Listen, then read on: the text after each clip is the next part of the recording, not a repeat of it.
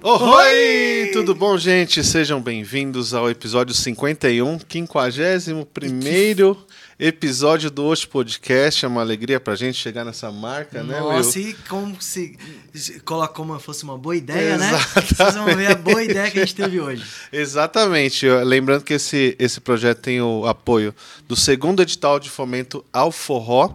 Hoje a gente tem um convidado mais do que especial. Mas antes, estamos em todas as plataformas de streaming preferido. A gente está também no aqui na livecast, né? No YouTube, que você pode ver né? Exatamente. e sentir. Mas estamos nas plataformas de, de podcast que você, na sua preferida, iTunes, Spotify, Deezer, Deezer tá... Amazon, todas. Onde você quiser, quiser dá para ouvir a gente.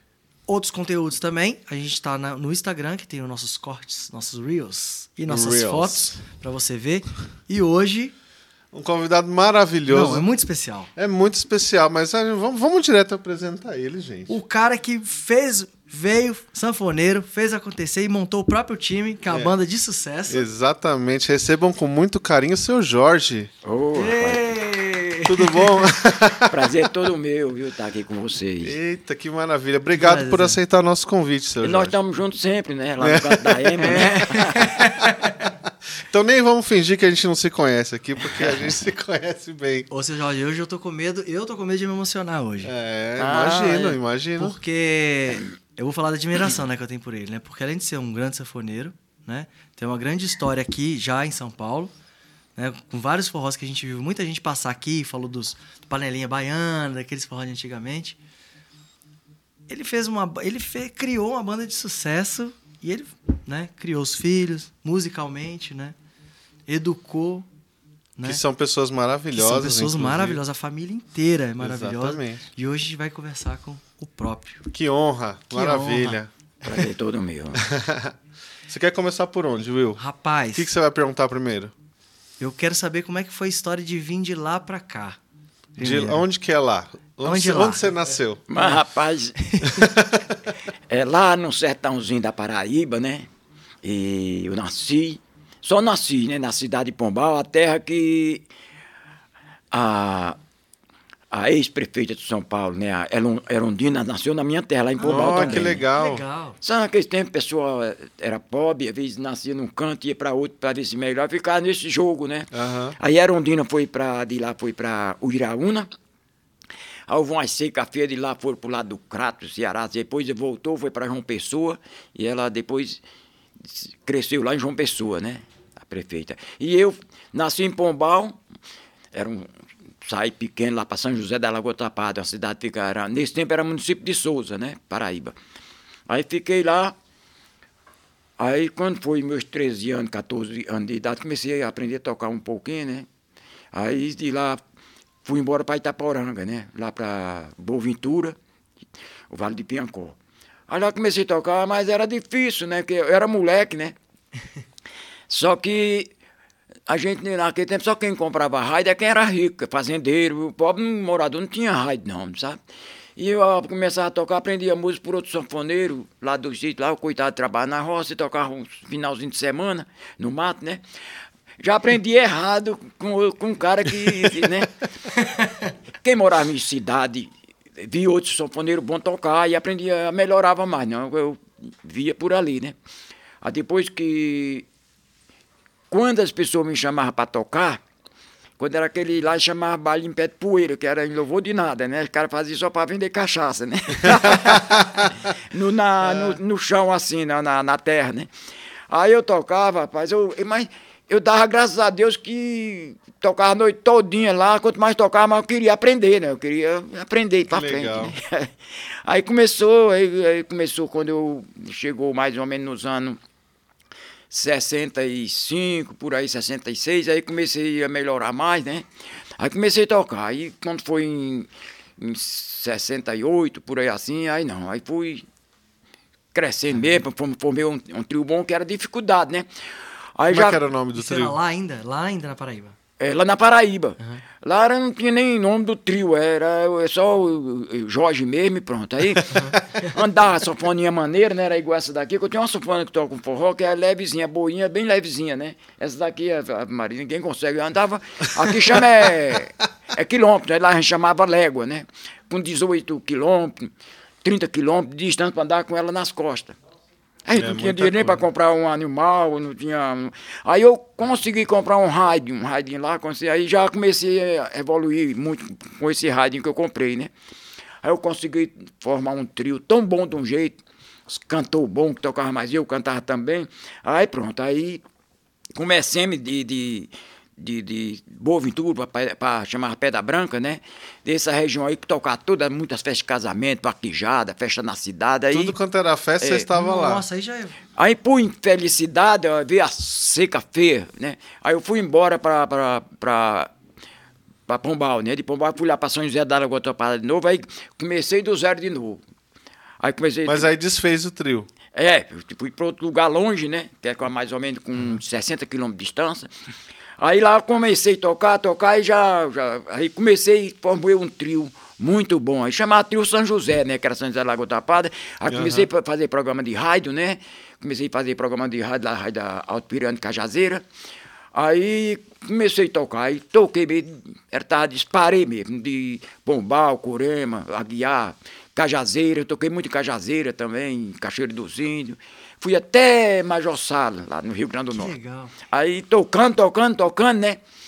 Aí veio a seca de novo. Mas veio feia mesmo a seca. Aí eu vim embora para São Paulo, 78, né? 78 eu botei uma roça grande lá e comecei a plantar, pagar trabalhador. Quando o mico estava começando a penduar, não, não pingou mais. Perdeu tudo na roça, não deu nem para me tirar nenhum cozinhado de feijão para comer verde. Aquilo foi um modo de desespero, que é tudo que a fortuna. Quando o, pessoa trabalha na roça, tudo que ele tem, prega tudo ali que vai para vir, né? Pede tudo, vim para São depois, Paulo. né? Aí vim para São Paulo. Aí... Como é, antes de vir para São Paulo, como é que você conseguiu sua primeira sanfona? É, porque não era barato, né? É, era difícil. Era, também, era né? difícil. A, a, primeira sanfona, o, o, meu irmão comprou uma sanfoninha de 48 baixo, pequenininha. Aí eu comecei a tocar, e lá vai, comecei a tocar com ela. Aí quando foi depois de, de, de, de, de que eu comecei a tocar baile mesmo por todo canto, já na década de 66, por aí, aí eu comprei uma de 80 baixo. Aí do 80 baixo pequenininha, só que era bom pra você andar com ela pra todo canto, não uhum. se cansava, né? E aparecia alguém vendendo lá ou tinha que ir em algum lugar Não, é, é, tinha um, um, Meu irmão comprou, né? Que ele trabalhava, não trabalhava, não, ele é meio vagabundo, morava na roça. Pessoa chamava vagabundo porque eu, eu, eu, queria ver só tocar, né? Não trabalhava. Eu ia pra roça, Ave Maria, era uma coisa ruim, né? E pior que eu não podia andar na. arrumar namoradinha por lá de longe. Os pais não queriam nem me ver. Lá a sanfoneira era vagabundo. Ah, é? Era música, era vagabundo. Porque não dá pra sobreviver morando, trabalhando naquele sítio lá, né? Tocando. Aí eu, eu eu comecei a tocar e comprei uma sanfoninha melhor, de 80 baixas, mas bem levezinha, né? Ficou, ficou. Aí quando, só depois que eu comprei uma de 120, que é, é, tem uma pequenininha em casa, que é a mesma coisa dessa aí, tem o mesmo tanto de baixo, né? Só que ela é reduzida, ela é bem levezinha, bem. Que é aquela outra que você aparece é, tanto, é aquela, aquela mesmo. Aquela é boa. Essa família são quantos irmãos? Como é que é a família lá? Hein? Da sua família? Quantos lá, irmãos? Lá, lá da... Dois meus irmãos, é, é lá de, de, de de, de Boa Ventura, né?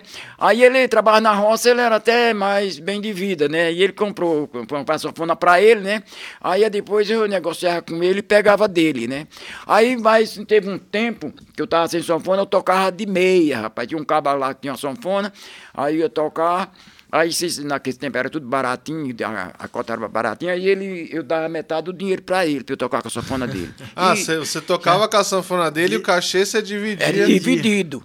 Só que era, Olha, era é a primeira vez que eu vejo Era pequeno o cachê. Aí eu tocava por todo canto, aparecia bala e bala, mas era tudo dividido. Ele ele trabalhava na roça, ele, ele era bem de vida, né? Assim, pobre, mas bem de vida, né? Bem, bem controlado, né?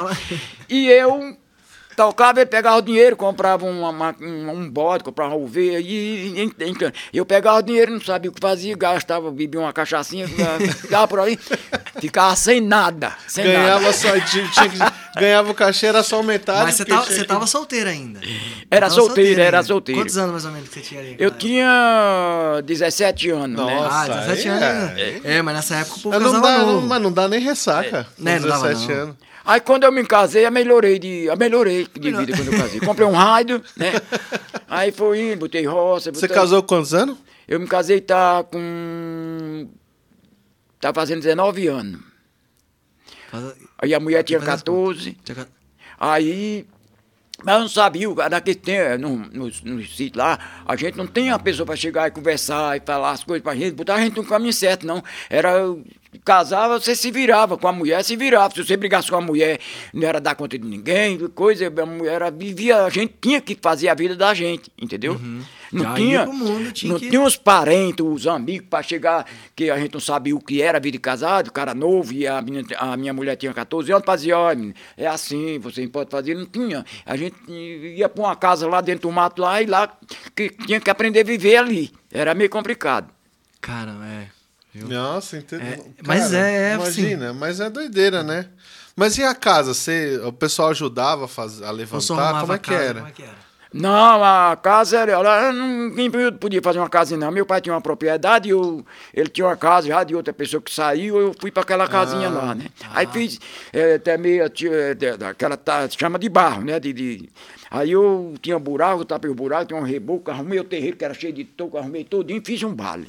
Ah, Ah, tem que ter o baile. que né? nas músicas. na minha casa, na é. minha casa mesmo. Que legal, cara. E seu irmão que dividia a sanfona com você, o aluguel, qual que é o nome dele? Não, do meu irmão não, era, era gente de fora. Do meu irmão, ele apenas eu comprei dele a Ah, você sanfona. comprou dele. Ah, sim, quando o tempo que eu tocava com ela, quando era dele, ele quem ia tirar a cota, mas é. No início não era nem a metade, não, ele ficava quase a parte quase toda, Ô, né? louco, cara. É que ele baile lá e quem levava, a responsabilidade toda eu ia só pra tocar. Se eu não quisesse tocar, tinha dois, três que queria, né? Entendi. Então Qual, o era nome, melhor. qual o nome dele? Qual o nome dele? É, Francisco Bestia de Souza, é, o apelido dele a gente chamava Dadim, né? Dadinho. Ô, É, só que ele hoje é bem de vida. Ele, no trabalho. ah, Ele. Não é vagabundo, não. Pode dizer que ele ricou trabalhando. viu? É. As filhas dele, tudo formada, tem umas duas, é, três faculdades. As filhas dele. Tem faculdade que, que eu não. Ela construiu a faculdade e hoje é, é, Nossa, tem que faculdade. maravilha. Tem uma na cidade de Souza, outra lá em Crato, né? Faculdade. Tem, tem umas três ou quatro faculdades. Dela mesmo. Eu, vou- eu quero perguntar uma coisa que eu tô ansioso. O Will vai falar que eu tô pulando aqui as coisas. É. Mas eu, eu vou perguntar aí depois, se precisar, você volta nos assuntos. Ele sabe onde ele tá se quero, metendo é, já. Eu quero. Eu quero saber, que vocês sabem que ele é o fundador do Rastapé, né? E eu quero saber como que foi, como que você teve a ideia de montar a banda Rastapé. Pulou de 60 pra 2 mil já. Mas, rapaz, pulei, pulei. eu vou Depois te falar. volta, não tem problema. Eu tocava lá na, na, na, na Coab, né? Lá tinha uma- um barzinho bem miudinho, chamava pizzaria, né? E lá era, era, a barra era pesada lá, viu? Barra pesada mesmo. Os caras não, não, não era droga, não, era cachaça. Mas era, era então barra é, pesada. É normal. Aí, aí eu, eu tocava lá, no lugarzinho lá, né? Aí eu passava, quando eu vinha de volta, eu tinha uma peruazinha como de velha, daquela que tinha um vidro partido no meio, né? É, essa é meu sonho é comprar uma dessas. Aí eu. Mas tá muito caro agora. Aí quando dava, dava 5 horas da manhã, eu vinha de lá, já vinha meio bebo e com meus meninos dentro, coisa, tocava com um tecladozinho, a bateria e o baixo ao vivo, né? É, Era só o teclado, só usava o teclado só ah, com uma sanfona, né? Aí quando passava 5 horas da manhã, 6 horas da manhã lá no- na frente do caviar, passava ali, né? Eu não sabia o que era aquilo lá, vinha um bocado de gente estranha, que os caras ficavam lá de fora lá, os caras meio estranhos, eu pensava que era um negócio, era um negócio pesado ali, né? Passava e não sabia o que era.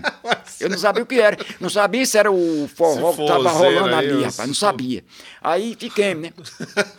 Aí o, o, o- quando foi um, um- um- no São João, né, de, de 2000, de, de, de 98, o São João me chamaram para tocar lá na Lapa, numa minha mansão lá na Lapa, né, na, na Lapa de cima, né. Aí eu, eu fui tocar lá, quando chegou lá, rapaz, era um, parece um capitão da, do exército, da polícia, da marinha, de Rio Grande do Norte, né. Ele, no tempo, mostrou a sanfona lá em cima, lá, os filhos dele, tudo doido para entrar no fórum universitário. Foi logo quando começou a falar mansa, né? Tava começando a falar mansa, tudo doido para entrar no fórum universitário. Aí me chamou para, ai, vamos tocar lá, no, no- vamos fazer um trio. Eu digo, vamos, mas eu, um trio meio desconfiado, não sabia o que era, né? Aí toquei lá a festa boa, não, toquei lá a festa lá. Aí vim. Quando foi no outro dia, o Marquinho, né, me ligou, né? Tinha o Marquinho Jair, que era o Zabumbeiro Marquinho o Jair, né? Aí me ligou, rapaz, assim, assim, assim, tá bom. Aí disse, tem como a gente ensaiar, treinar, aquele ensaio nos prédios, o cara não deixava, né? Ah, porque é os vizinhos. E atrás de um sanfoneiro para tocar badia, disse, vocês não sabem de nada, eu vou tocar com vocês, não. aí eu Aí chegou lá em casa, eu digo, não, meu amigo, tem negócio. Chegou lá em casa, começou a treinar um trianguinho, uns abobeiros. Ele não queria, era só o trio, é pra mim cantar e, e, tocar, né? Aí comecei a tocar, ah, rapaz, trouxe a, já trouxe a namorada dele. Disse, ah, tá bom demais, tá beleza demais. Comecei a tocar e tremendo, treinando umas duas vezes, né? Aí eu digo, não, como eu toco meus meninos, fazer assim, tá o Chico para tocar e o Jorge Filho. Aí ele disse, é porque lá não pode tocar a guitarra, porque não sei o que. Eu digo, não, uma guitarrazinha leve. Aí, tá, ah, tá bom, então vamos. E aí eu digo, o menino, o, o, do Joinville, ele cantava mais essas outras coisas aí, pagode, cantava sertaneja, forró ele cantava mais, era pouco. Aí eu digo, o menino vai tocando aí, aí inventa um prata aí, alguma coisa, ele criou lá um, chamar um sete, né? Um, percussão. É, uma percussão com tom-tom, coisa assim, um negócio do pé aqui, um chimbal. aí comecei a treinar, né? Comecei a treinar, treinar, treinar, aí o... Ah, já dá, já. E o menino, o menino toda noite era viciado na dança, era de segunda a segunda. Toda noite, toda noite, toda noite. Nessas casas de porró daí conhecia tudo, né? Eles iam tudo dançar. É. Aí eles depois me chamaram pra, pra conhecer a casa. Eu digo, não vou não, meu menino vai, né? Aí o, o, meu menino, ele, devido a gente tocava forró e tocava, às vezes tocava sertanejo, aí ele tocava zabumba, mas não gostava não, né? E o outro tocava guitarra, às vezes ia com, com triângulo, aí levou, então leva os meninos. Quando chegou lá, os meninos ficou besta lá. Ah, rapaz, é baile, forró de jovem, rapaz, é, ah, tá bom demais, tá beleza. aí eles foram, foram lá, viram lá direitinho, ah, tá bom. Aí Chegou a dizer, vamos aí, vamos fazer lá o. o para fazer no caviar, obrigasse um dia que a casa estivesse fechada. E no Remeleixo também fizemos um dia que a casa estava fechada, que não podia, a gente não podia se representar, porque era estava começando, né? E, quer dizer, eles pensavam, o dono da casa, que a gente era uma banda que estava começando, igual os dois meninos, né? Que nós tocava à noite, muitos anos, né? Uhum. Aí, aí, então vamos, aí chegamos lá no, no caviar, aí fomos tocar lá naquele coisinha do lado da onde fazia um arrumadinho. Aí era o Gil, o técnico, né? Aí, meu. Quem é o Gil? Quem é toquemos lá de improviso. O cara gravou lá, a gente já sabe, gravou, uma, gravou lá aquele negocinho lá, uma fita, né? Mas, rapaz, ficou bom pra caramba, rapaz. Aí pronto, aí. Isso foi o primeiro show já?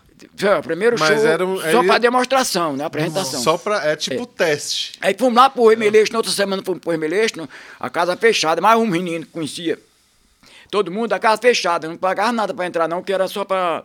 Aí ele levar a gente que encheu. Ensaio, ensaio aberto, né? É, encheu o remeleixo. Aí, quando o menino cantou lá, Jorge Filho cantou, aí ele. Aí todo mundo ficou de boca aberta, né? Aí, ah, rapaz, tá bom. Aí já disse, é, leva vocês para tocar lá no, no, no, na Lapa, né? Aí o Marquinhos Maljaí, o Marquinhos falou, seu Jorge, agora como é que, que fica, assim? Como é que a gente faz para formar o, o, a banda? E como é o negócio de cachê, né? Eu digo, rapaz, vamos fazer o seguinte, a gente toca, eu e Deus, vamos fazer conta que ninguém sabe nada, vamos começar todo mundo do zero, entendeu? Todo mundo ganha mesmo tanto, não tem ninguém melhor do que outro, e, e tem que ser assim. Eu também não tenho muita coisa a perder, tá bom assim. Aí, ah, rapaz, assim tá bom. Aí começa, entremos, né? Aí entramos por uma primeira vez tocando Remeleixo, rapaz, dia de sábado, era do, do trio Chamego, né? Ixi. Lotado, lotado, só tu vendo, rapaz. Aí toquemos. Aí pronto, já arrumaram um empresário pra gente, que era o Léo, né? O Zé Renato já era empresário do Fala Mansa. Aí daí, foi onde partiu. Aí partiu daí. Mas já tinha música autoral já ou. Tinha, o menino tinha uma, uma, música, era duas músicas dele, né? Começou uhum. a cantar. Mas naquele tempo lá, o mesmo Tato tinha a música dele que era muito boa, mas cantava Flávio, Flávio José, o Tato cantava muito Flávio José o, o, o Luiz Gonzaga, essa, o Trio Nordeste. O, o Tato, ele cantava muito essas coisas aí, no início da carreira dele, né? Uhum. Eles, que tinha de ir daí, se não fosse daí, não ia para lugar nenhum, entendeu? E mesmo tem música boa. Aí o, o, a, a música Flávio José era a música do momento, né? Aí eu sei que a gente tocando lá, fomos, inventamos fazer, gravar o CD, né? O, o, CD da gente, um CDzinho lá. Não tinha ninguém ainda por a gente. Né? Aí fomos, gravemos aqui, aqui no bloco, nós começamos a gravar o CD. Era tão uma coisa de um jeito que a gente gravemos, com o maior trabalho. Aí depois que gravemos o. Teve uma música lá, que é Embalo do Forró, né? Aí ele dá uma, um arranjo no meio, e depois faz a outra, repita outra vez, né? Eu tava todo jeito que eu fiz aquele negócio, quando terminei o arranjo, dei o gesto de parar, todo mundo parou e gravou, ninguém percebeu. Ficou gravado a metade, né? Aí, aí foi para nós terminar o trabalho, passou uns 15 dias, um mês, quando foi para terminar o trabalho, o cara do estúdio disse, ah, não tem mais nada não, já foi, que naquele tempo era um negócio, ah, já foi, não tem mais, não ficou nada gravado, eu pensei que você não ia voltar mais. Aí fomos gravar lá, lá no Ipiranga, um estúdio tinha lá. Aí fomos o Renato Cigano que ia colocar a segunda sofona. Aí quando fomos colocar, eu sem saber direito a música, aí o, o menino disse, não, a, a sofona guia pode estar todo jeito. Mas como é que o cara vai fazer o, uma gravação com a sofona guia tocando errado, né? aí quando tava aqui trabalhar, nós fomos tocar lá no Caviar, aí apareceu o, um produtor da, da, que era da Abril, né, que era da, da Deck Disco, né, o João Augusto, chegou, o João Augusto não, o outro cunhado dele, aí chegou lá o cara com a, com a prancheta assim, anotando uma anotação e procurando as músicas mais bem tocadas na, em, em Minas, em, em, BH, Rio de Janeiro e São Paulo, e a, as, as bandas, os, os trios que tivessem melhor. E a ideia de todas as ideias de forma naquele tempo era trio. Aí o cara podia formar um quarteto, um quinteto, mas era trio. Aí, aí ele escolheu o repertório de umas 50, 80 músicas, né? E aí foi procurar os caras para gravar, né? Aí chegou na gente. Aí quando chegou na gente, aí era o Baião de Quatro, né? Que tinha a Tininha, né? Que era cantora também. Aí nós fomos gravar, fizemos coletando junto com ele lá. Aí foi o Som do Forró, o melhor disco da gente. Esse disco é, é maravilhoso. Aí gravemos. Aí pronto, aí daí começou. Daí começou. Aí a gente vê aquele sucesso que eu, a gente não conseguia entender. Aí conseguimos, fomos tocar um. um né? Fizemos um show lá na, na, na ABB, lá no, no Capão Redondo. Fizemos lá quando nós chegamos, mas obrigado, um monte de segurança, tá tudo jovem, tudo em cima da gente, rapaz. Chegamos quando tem uma lotada, e o povo doido, doido. A gente não fiquemos sem entender nada com aquele, com aquele que lá. Que tá né? acontecendo? Todo mundo muito é. novo. Quantos anos ele tinha na época? Hein? Quantos anos os meninos tinham na época? Ah, os meninos eram tudo novo, não tô lembrado, não. Foi em, no ano 2000, né? No ano 2000. Tá, o menino tá tudo novo ainda. E... É, tudo faz de 20 anos. Que legal, né, é. cara? É, legal demais. Mas era a gente, quando fazer os programas do Ratinho lá, Ave Maria, pra mim, eu não estava no mundo, eu não esperava aquilo, né? Aquele negócio, aquele negócio, quando você faz uma coisa que encaixa, você não sabe. Você vai gravar uma música, essa música aqui é boa, por isso que o, o a música escolhida não era nem Colo de Menina, era aquela outra música lá do, do, do, do, do Eu tenho um tempo de criança, amor, né? Aí o, o, os produtores preferiam ela, né? Só que é o seguinte, o, essa música é boa, só que é, o povo é diferente. Entendeu? Sim, a gente é. pensa numa música, numa música tem muita tonalidade, pega uma, um sonante, pega um acorde, já o pô não, porque é aquele negócio mais simples, né? Aquela coisa que dê para cantar, que, que é tem um coral bonito, né? Que tem um arranjo bonito. É isso aí. Aí foi quando. Daí, e a nós tivemos a sorte de pegar um, um, um produtor musical, que foi o Guto Campos um excelente, ele é músico também, tem um estudo muito bom, arte mix, né? E ele foi um cara que não teve aquela ambição de dizer assim, não, eu tenho que deixar meu nome, não, eu tinha que deixar o nome da banda Rastapé no, no trabalho, entendeu? Quando nós fomos gravar, ele foi ver o show da gente e disse, não, quem vai, vocês vão gravar do jeito do show. Eu vi todo mundo gostando do show de vocês, batendo palma, cantando. Vocês têm que gravar desse jeito aí. Você não pode gravar, botar bateria, botar uma coisa, não tem que gravar desse jeito aí. E tem que ser vocês tocando. Tem que ser vocês tocando. Porque ah, então isso não foi gosta. aquilo de primeiro põe o baixo, depois não, põe não, o... não, Foi todo mundo não. junto. É porque a pessoa ia no, no, no, no, show da gente, todo mundo gostava. Aí ele foi lá, quando viu aquilo lá, disse, não, tem que gravar o, do jeito que tá aí. Desse jeitinho. Pô, aí, que legal, É, cara. ele disse, muito legal. Aí eu, eu ainda consegui botar o Oswaldinho para fazer a segunda sanfona, né? E algum arranjo também de Oswaldinho. E um banjo, né? Naquele tempo a coisa era, era uma coisa demais. Eu digo, eu vou querer um banjo, né? Eu vou querer um banjo. O cara foi buscar o cara lá não sei aonde, lá no Rio de Janeiro, para colocar o banjo. Foi buscar outro lá não sei aonde. O cara dizia, eu quero isso, o cara ia buscar, podia ter onde fosse, né? Legal, é. cara. Aí, aí eu sei que disseram, né, mas é bom colocar o contrabaixo. Aí conseguimos colocar o contrabaixo, né? Aí disse, é, o Guto Campos sempre dizia, é bom vocês fazerem do jeito que o povo gosta, entendeu? Aquilo que vocês estão tocando, que todo mundo gosta. Não tem que mudar, fazer uma coisa faraônica, né? Que até que nós ia, Sim. o produtor da gente ia ser Tony Ferragutti. Aí Tony Ferragutti é um, um grande conhecido da Nossa, música. grande, é, grande, maravilhoso. Só que ele ia desmanchar tudo, ele não ia querer nada. Nem eu ia tocar na sofone, nem o Chico ia tocar guitarra. E não, ninguém, todo mundo. Ele ia desmanchar tudo, porque nós era, era a pessoa que tocava sempre, já de muitos anos, profissional da música, mas não tinha um conhecimento de nada, né? É, aí ele ia dizer o quê? Esse pessoal não serve para tocar em estúdio, né? Aí, mas quando cheguei no Guto Campo, foi a felicidade da gente. Disse, não, vocês vão tocar isso daí, que vocês estão fazendo sucesso é com isso aí. Foi a nossa felicidade, ah, foi essa daí. Bom. Que legal. Que mas vem cá, gravar todo mundo junto se um errar alguma coisa, tem que fazer tudo de novo, né? Como é que era isso? Porque tá todo mundo junto. Claro. É, aconteceu que é o seguinte, foi a primeira vez que uma gravadora aceita um grupo a gravar, porque vinha o seguinte, você ia gravar, a gravadora já tinha um músico deles lá, né? Ah, sim. Já sim. tinha um músico para gravação. Mas quando começou a gente ser o dono, aí tinha aquela pressão da gente, né? Aí sempre dentro do primeiro CD, o menino, às vezes o Marquinhos Jair, ele não queria que botar um cara para fazer alguma música no lugar dele, não, sabe? Ele tinha esse.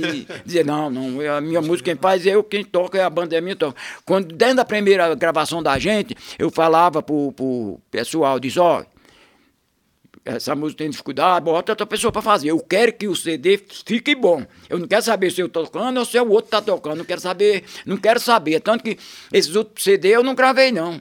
Só gravei, parece que foi uma música só no último CD, que eu digo, não, é, essas músicas aí são. É, precisa de uma dinâmica para tocar, que não, não, não, é aquele forró. Ah, então bota uhum. o Oswaldinho para fazer, bota o mestrinho, fez alguma coisa também, o Pedro, meu neto, né, que fez a sanfona. Eu digo, não, eu quero o melhor a banda arrasta-pé, não é o melhor para mim. Sim. Entendeu? Aí dentro do começo eu fiz isso aí. Eu, tem muita música que eu não gravo, porque eu acho que o outro vai fazer melhor pra, de, do que eu, entendeu? E tem uma música que eu fiz, mas eu não queria fazer. Aí o Guto Campos, não, não, tem que gravar, seu Jorge. É isso mesmo, tem que gravar.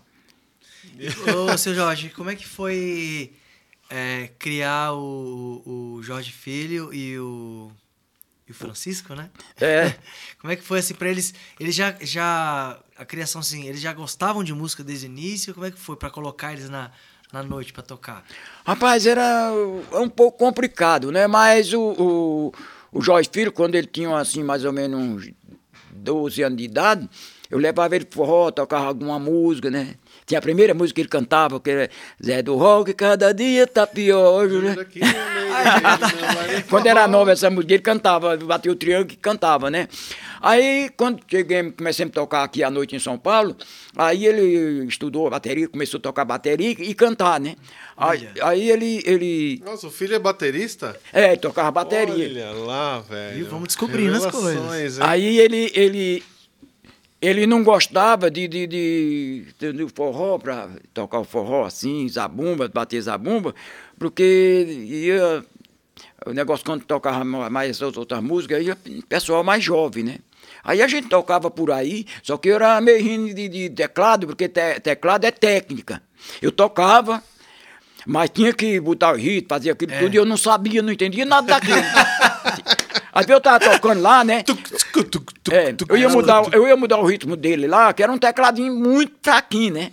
Cássio, né? Daquele pequeno. Aí quando eu ia mudar o ritmo, às vezes eu apertava o errado. Ah, Nossa senhora. Era o desmantelo. Entrava outro ritmo. Era o desmantelo Mas danado. ele já queria muito forró, porque assim, no forró antigamente ele tinha um preconceito ainda maior, que falava que era de gente mais velha, né? E como é que era pro jovem entrar assim? Como é que você via seus filhos assim? Rapaz, o, o a gente não tinha outra maneira, né? Porque a uhum. gente era obrigado a tocar forró, a gente tocava mais em barzinho, essas coisas assim, né? Aqui em São Paulo, né? Às vezes tocava alguma festa assim de, de, de coisa. Toquei na PUC em São Paulo em 80, 86, 86 não, 83 toquei na, na PUC em São Paulo.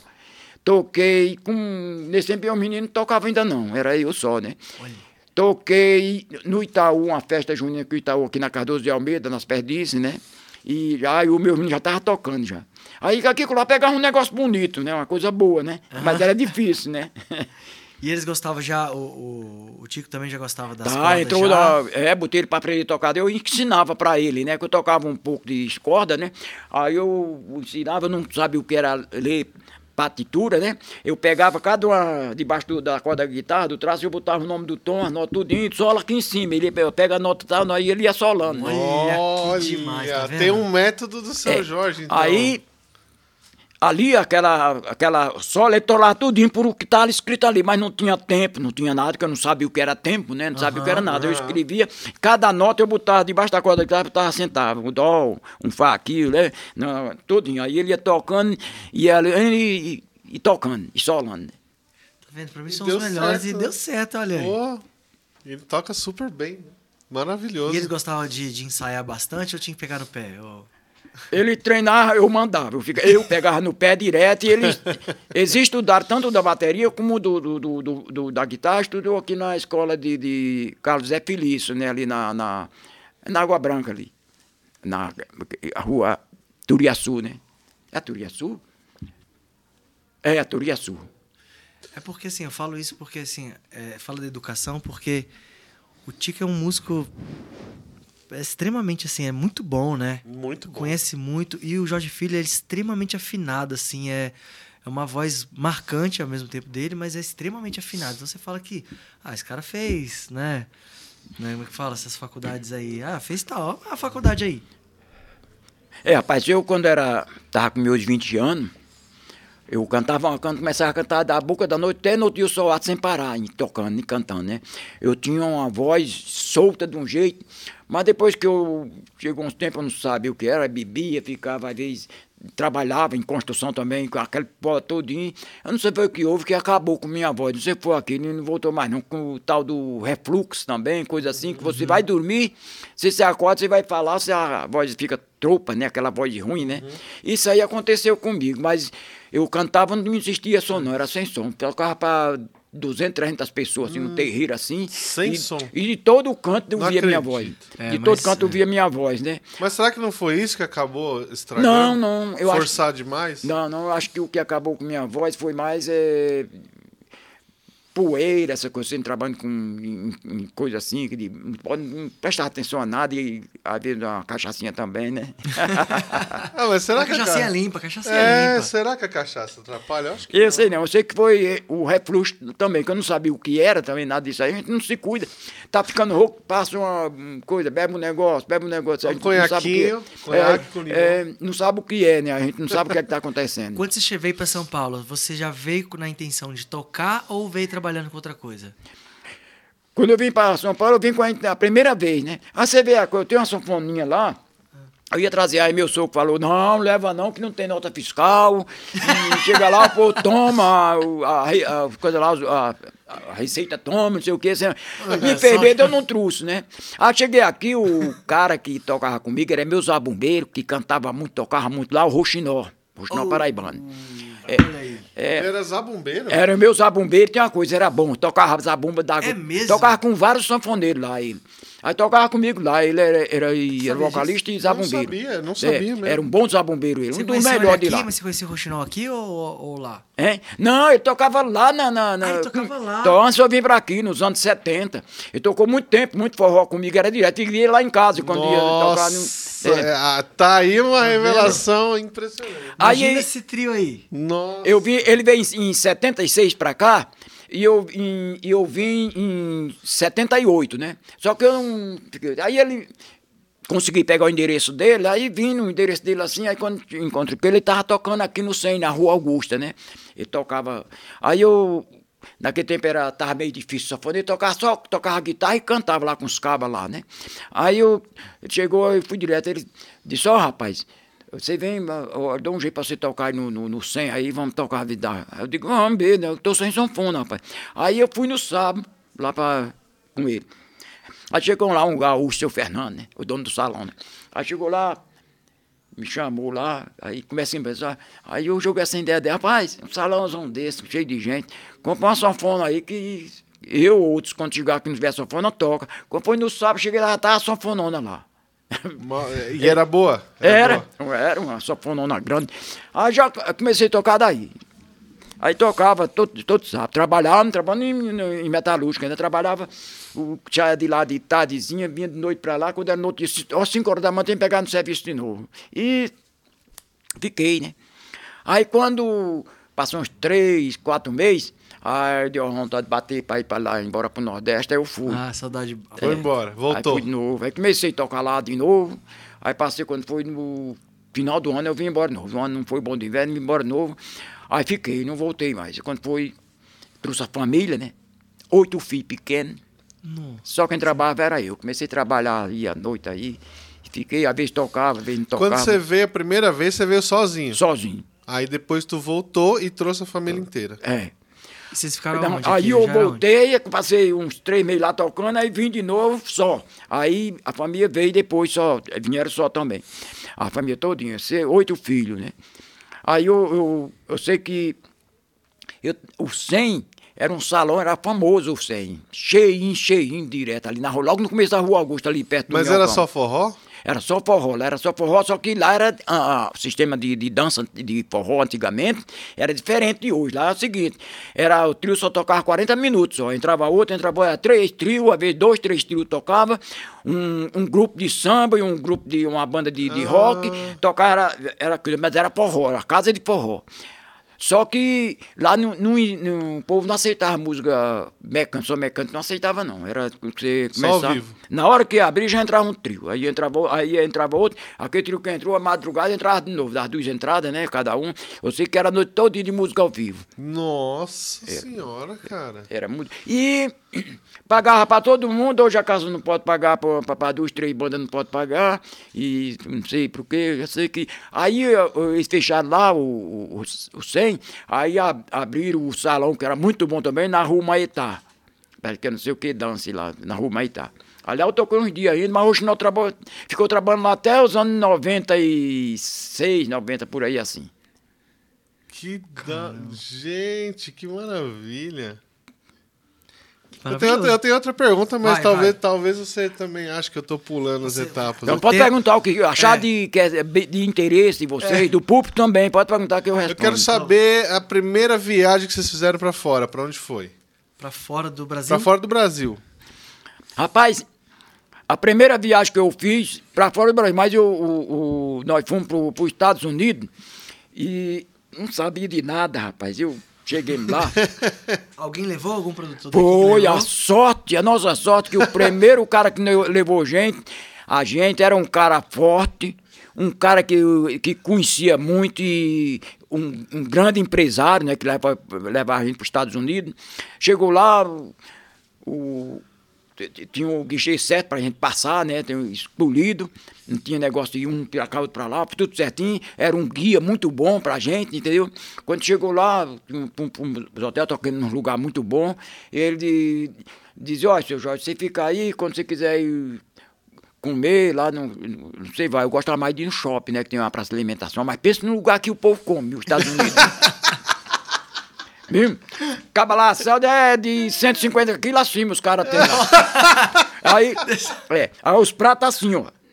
Nossa, velho, eu gostei. Não, eu vou pra lá. Aí eu chegava lá, aí o cara me deixava lá e ia embora, né? Eu, aí eu ficava lá. E quando eu olhava assim, aí eu apontava assim, ia pegando ia apontando e dizendo o que queria, né? Tinha umas comidinhas até mais ou menos, só que tinha a chinesa foi a melhor que eu comi lá, era a chinesa, né? Só que era meia doce, a carne era doce, né? E botar doce. Agridoce, agridoce. né? Eu acho que é isso. Aí foi muito, muito boa a viagem que a gente fizemos, a primeira viagem foi muito boa. Até que eu ia levando a sofona na super sexta, ah. nova, né? Ah. Aí com os meninos, ah, tem que tirar nota, tem que, que pegar uma autorização da Receita Federal, que vai para quando vir ele não vai deixar. Aí eu fui lá na, na dentro do aeroporto, fui lá na Receita Federal. Quando chegou lá, eu fui. A mulher, o que é? Eu digo, é uma sanfona. Você toca com ela? É, que eu toco instrumento. Ele disse, não, instrumento de trabalho não precisa. Aí eu levei. Uhum. e quem que, quem que. Que ano que foi que vocês foram? E assim. Tinha uma comunidade lá de brasileiro que é, ou era o pessoal americano? É, mesmo? parece que, que foi em 2002 por aí assim, né? Mas o, o, lá é o seguinte, Lá tem muito, muito brasileiro. Brasileiro Só que os Estados Unidos é diferente dos outros lá. O, os pessoal que é casado com americana ou, ou americana é casado com uma brasileira, eles têm que pegar, aprender a fala dele. Aí não fala a fala do português da gente, não. Entendeu? Uhum. Aí quando chega lá, você, vem, vê um, um, cara que é brasileiro, casado com, com uma americana lá, mas ela não fala português. Só uhum. que no lugar que nós fomos, na, na, na Noruega, lá é, é, totalmente diferente. Lá, se o cara é casado com a norueguense lá, ela fala o português. Vez, Eles eu aprendem converso, é, eu a falar conversando com um cara lá e ele conversando igual, igualzinho, né? Aí eu digo, você é de onde do Brasil? Ele, não, sou, sou daqui mesmo. Eu digo, como assim? é que minha mulher é brasileira. Aí eu achei o povo muito bom, viu? O povo de, da, da Noruega muito bom. Só é ruim lá o frio. É um ano inteiro, e como é que faz né? pra tocar assim no frio? Não, dentro é, tem um, dentro é quentinho, o ar né? quente, né? Tem um ar quente, os carros, tudo tem ar quente, né? A gente não sente não, mas assim, a rua tava assim de neve, né? Cheio de neve, né? Nossa, e tudo. Noruega. É. E você imaginava, seu Jorge, que ia ser assim? Não, assim? não, não. Eu, o, o, depois nós fomos, nós fomos, eu fui seis vezes para os Estados Unidos, né? Aí depois não vou mais não. Aí não vou mais não. não? É, Por que não vai? Porque é muito, ela é ruim, é longe. Você andar muitas horas no avião, eu digo que eu já andei demais. A Noruega também é longe. Aí foram para a Noruega, nós fomos, mas foi, aí foi a última vez, né? Aí para a Noruega, nós fomos para a França e a Nor Noruega. Mas quando foi na segunda viagem, não fui mais, não. Mas mandei os meninos já. Mas, é, eu digo, não, o Pedro vai, não vou Você mais. Você não, gosta de andar de avião? É. Aí pra, pra China eu digo, vou nada. Aí eles foram, né? Não, eles foram pra China, é. gente. Vocês é, têm noção? Calma, chora. Calma, Japão. Que é japonês, é, né? Foi, China, já, já ali, ali pertinho, pertinho. Aí eu não fui, não. Como é que foi na China? Foi bom? Tinha, tinha bastante. É, era brasileiro também. Era, os meninos foram, porque o, o presidente lá estava, tem um Ministério da Cultura lá, estava com um projeto de levar. É, como é que, como é que diz? Cultura diferente, né? Músico de, de país diferente, né? E nós fomos para apresentar o forró lá no, na China daqui, né? Nossa, que legal. É. Aí Lá tinha pouco brasileiro, era mais eu não fui não, né? Quem foi foi Ah, é, você Eu não fui não. Não, foi. não, tô viajando. Você foi. nem me corrigiu, cara. Pô, você Deixa tá... você tocar entrevista aí. eu viajei tanto aqui no Brasil que às vezes a gente tocava num lugar lá no pro lado de, de Espírito Santo, no outro dia tinha que ir lá pro Mato Grosso e não tinha comida de avião, era de ônibus, né? E às vezes nem comer não comia, não dava nem pra gente comer. E a coisa era ruim mesmo. E andando noite e dia, os meninos dormiam, né? Antônio dentro do avião tá dormindo. O Maza, ele, ele, na hora que chega no aeroporto, tem aquele, até o pôr descer, mais ou menos uns 5 minutos, 10 minutos, é aquele 10 minutos que ele tem para descansar ainda. ele ainda dormia aquele pedacinho e ficava o avião esperando que o pessoal descesse. Aí eu não consigo dormir de dia, de jeito nenhum. Aí eu. Uma coisa que não dava certo para mim viajar com, com meus meninos, né? Que era todos. Era, era quatro, né? Tudo jovem, ainda era diferente. Então dava aquele quebra-cabeça, dava aquela coisa. E totalmente mesmo, como é que era para um pai viajar com os, né, com os filhos para tocar e cada um no idade? É, é então, dava esse tipo de coisa assim, que as ideias deles era, era, era uma, uma enormidade, né? Todos uhum. gostavam, né? Quando era uma ideia de fazer isso, isso. Às vezes tinha coisa que eu não achava que, que era certo, né? Mas eu era um, né? Aí, da, aí foi logo no começo, que quando começou, como nós estávamos falando do começo, quando começou a bandar Rastapé, o meu menino cantava aquelas músicas diferentes e tal, mas ele não era cantor de, de, de, cantor, né? Não era vocalista de forró, né? Quem cantava era eu. Que, quando ia tocar. Não, é porque... Mesmo antes do Rastafé, era eu que cantava, tocava e cantava, né? Aí a ideia era pra mim tocar. Quando eu fui, eu comecei a tocar lá no Remeleixo, eu já tinha pegado um bocado de música, Jorge Filho, aí eu tocava mais ou menos uns 60% das músicas, né? Ele cantava. Mas depois eu fui vendo que o pessoal mais jovem admirava ele. Aí eu fui jogando, eu fui jogando para ele, começou 10%, tá? aí teve um tempo que eu digo, não, pode cantar todas as músicas assim. Aí eu fazia um instrumental, né? Que eu tinha uns, uns instrumental, eu fazia, e cantava, aí cantava uma música, duas, né? Aí fui passando tudo para ele, que eu via que era ele estava cantando para jovem, entendeu? E ele era jovem, né? Eu achei que para mim cantar era uma coisa mais diferente um pouco, né? Aí eu digo, não, pode deixar, pode deixar. Aí foi tempo que veio um problema de, de da minha voz não ficou muito boa. Aí eu digo, deixa, eu vou fazer um instrumental ou dois e canta alguma coisinha. É o que interessa. Mas isso é, é engraçado, porque, né? porque, ó, veja bem, no show do Canta Ema, a hora que o seu Jorge vai cantar é a hora que todo mundo vibra, né? Olha. Fica lá na frente, uh! Seu Jorge e tal. É, é porque eu, eu, eu, acredito, assim, porque eu passo tempo sem tocar lá também, né? Às vezes o Pedro é quem toca. Teve um Sim. tempo que era mais o Pedro, né? Aí, quando eu vou lá no Cantaém, no Remeleixo também, que eu fui no Remeleixo, o pessoal foi a mesma coisa também, né? É, pela o tanto tempo que eu toco, né? E, e quando eu tocava, teve aquela música, né, do, do, do chineleiro, né, que eu gravei, ficou assim, pro povo assim, muita gente acha que ela é minha, que eu que canto, né?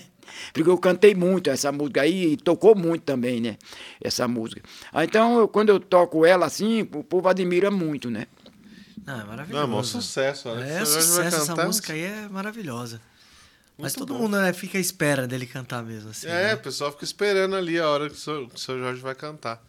Acho muito legal essa parte. Inclusive, quero mandar um beijo para todo mundo. Agora você tem que me lembrar, eh, para não esquecer o nome de ninguém. Um beijo para Joelma, pro Tico, Jorge Filho, Suelen, Paulinha.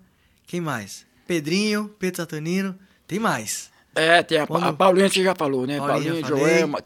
Ah, tem, tem, tem, muito, tem a Elma, tem a Célia. Célia. Tem a Crise. A Cris. É. Meu xará, é. o Will também. Tem a Kisa. Ah, pois ela não foi lá no, no, no, no, no cartório, mudou o nome, rapaz. Mudou o nome? Pô, ela disse, não, que o nome dela eu botei Celsa, né? Eu ri porque ele riu. Eu também, Aí depois, é porque era, era os pais que colocavam, né, é. o nome, né? Aí depois ela dizia, ah, esse nome Celso, não, não sei o quê, porque parecia o nome, o avô dela era Celso, o pai da minha mulher, chamava Celso, aí botou o que Celso é parecia. É legal, Celso. É. é. Aí chamava ela Mauro e Celsa, né? Aí eu sei que mais a gente para encurtar, chamava Celso em vez de chamar Mauro e Celsa, né? São três homens. É, três homens e seis mulheres. Seis mulheres. É. Aí é como agora mudou para Cristina, o nome dela agora é Cristina, em todo documento dela tá agora como Cristina. Pô, Celsa. Ô, Celsa, que... mudou o nome, é. gente. É. tá bom, né? Tem... Antigamente não podia, não, agora pode, né? Você tem, tem, é, tem que provar muitas coisas, você tem que provar tudo, às vezes, ver se é você mesmo, tudo, tem que provar muita coisa para mudar. É, então agora é Cristina. É então, Cristina. Então vamos lembrar o nome de todo é mundo. A Cris, Joelma, né? a Cris, ó, Cris, Joelma, Falta quatro, né? É, Celso, ou oh, Celso não, como é, jo, é, é a Jocélia, Jocélia. É, chama Crise, né? Aqui, como é Kisa, né? A Jocélia, Kisa. né? E a, a Célia, né? Então já errou as contas. E a Ednei, né? ah, pronto, agora foi todo Ednei mundo. chama Tânia, né? Tânia. Tânia. Beijo pra todos vocês. Família maravilhosa, família muito grande, festeira. E o né? Maza, né? Que tá lá. Maza, grande abraço, Maza. Tá fora do Brasil, né? Enquanto, enquanto ele tá lá, eu vou fazendo o nome dele. Eu tenho que, tenho que andar na linha, né? Porque. Tocar direitinho. Tem que tocar direitinho, né, seu Jorge? Senão... Ah, os países lá fora, quando o país que ele tá, um país. É, Irlanda, né? Uhum. Se você ver, rapaz, o diferente do Brasil. Porque o Brasil, a, a, a vantagem do Brasil, que é um, pra, um, país tropical, tem muito coisa, tem aquele calorzinho bom, tem coisa, né?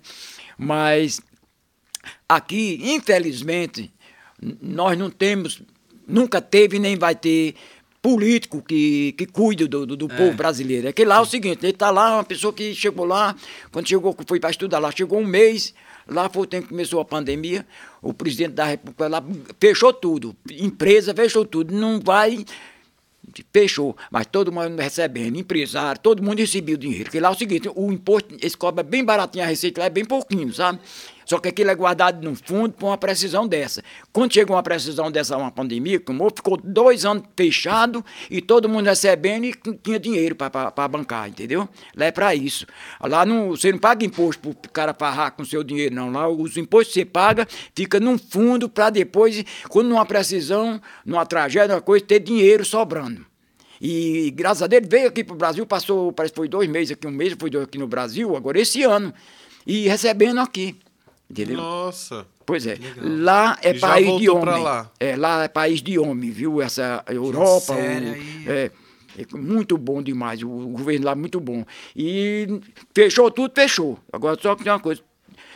Todo mundo vai receber. Não importa se tem bar, se tem restaurante, o que foi. Ficou parado, você, todo mundo vai receber. Passou dois anos, morreu 100 pessoas no país da, da doença, né? Caramba. Aí abriu agora, ó. Não quebrou ninguém, abriu agora, quando abriu, foi o último, o primeiro a fechar e o último a abrir. Todo mundo saudável, todo mundo sadio, abriram, todo mundo está crescendo.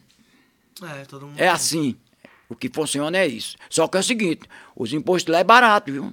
Lá é uma, uma taxa mínima que você paga de imposto. Só que aquele imposto vai para um fundo, viu? A parte do imposto vai tudo para o fundo, para uma tragédia, para uma coisa assim. Eles, eles pegar, ter dinheiro para segurar, como segurou dois anos um, a- a- o país todo fechado, sem entrar ninguém, sair ninguém fechado, e sem ninguém trabalhar e, e todo mundo recebendo, todo mundo recebendo.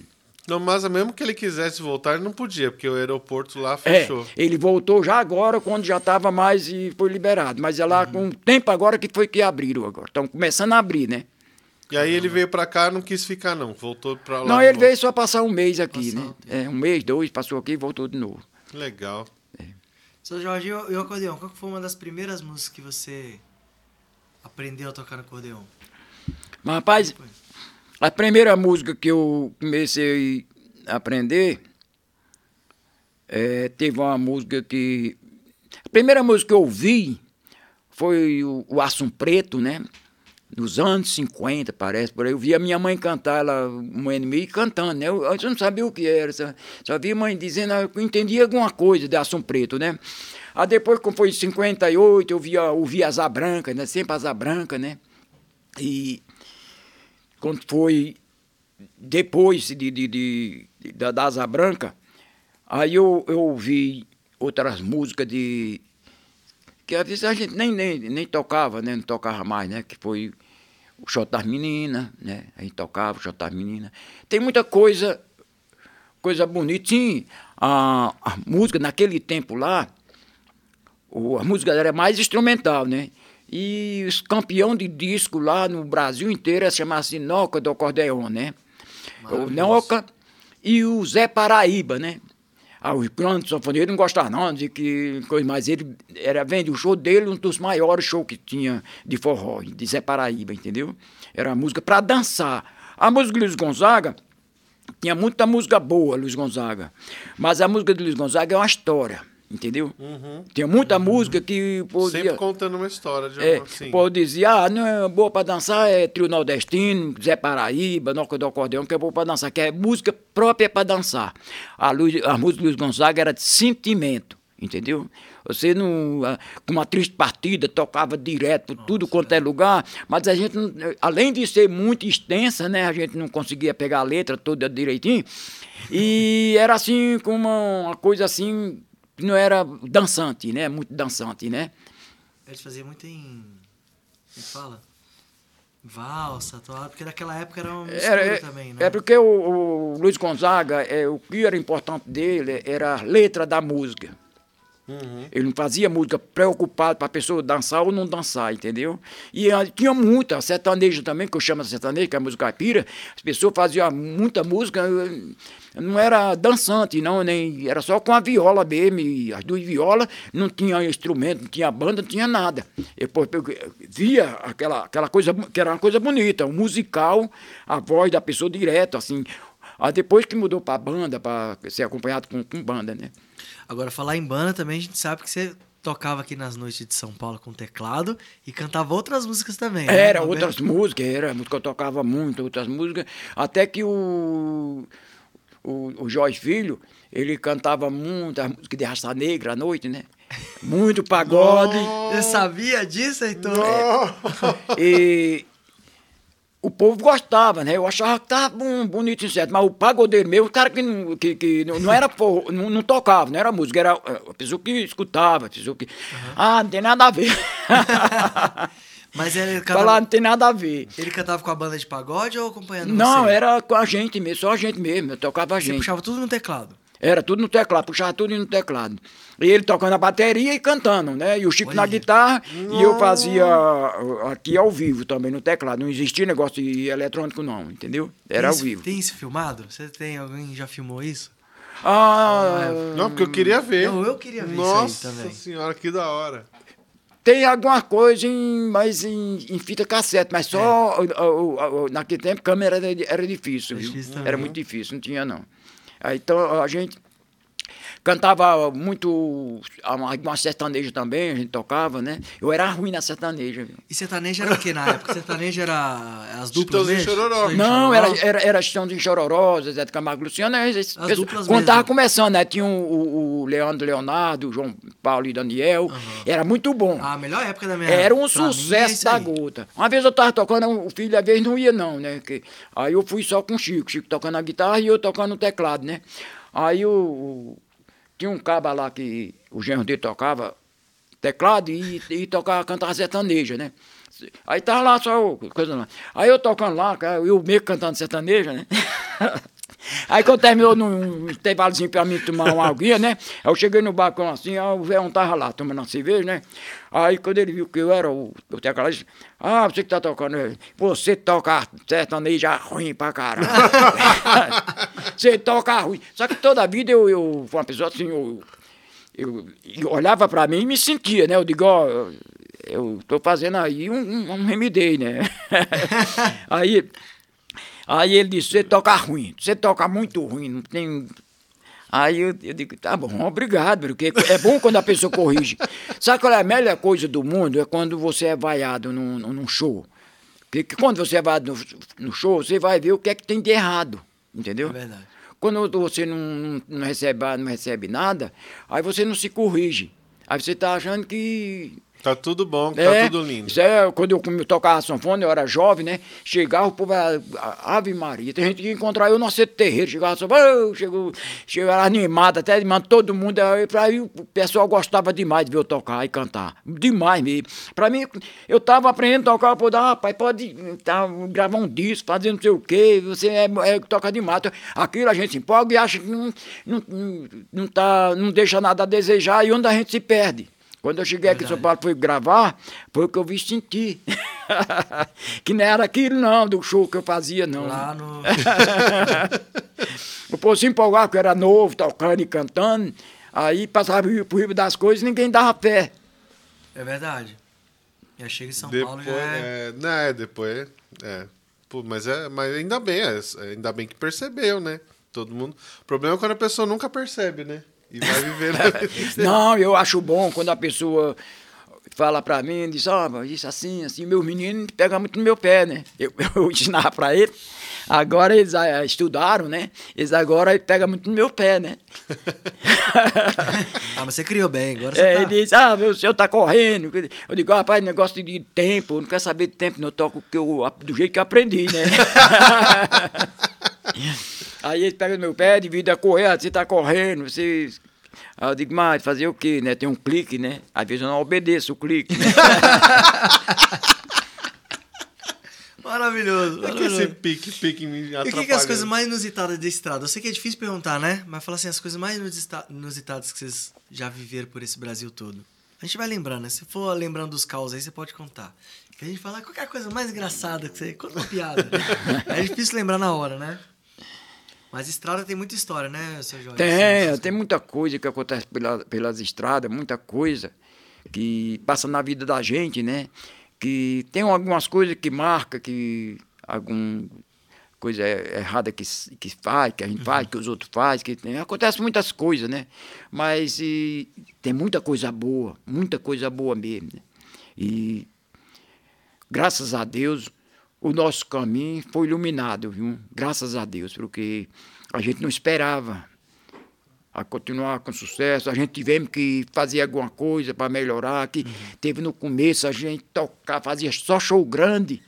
E quando ia pagar, tinha tanta despesa que a gente não Sabia, o que era que estava fazendo, o que fazia. A gente não tinha experiência nenhuma, a gente não tinha experiência de show grande de televisão, não tinha experiência financeira, né?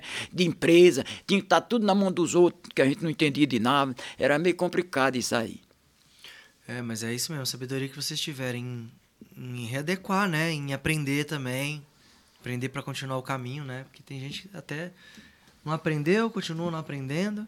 Né? É, as coisas interessantes, quando a gente toca um show grande em Brasília, no hotel, né?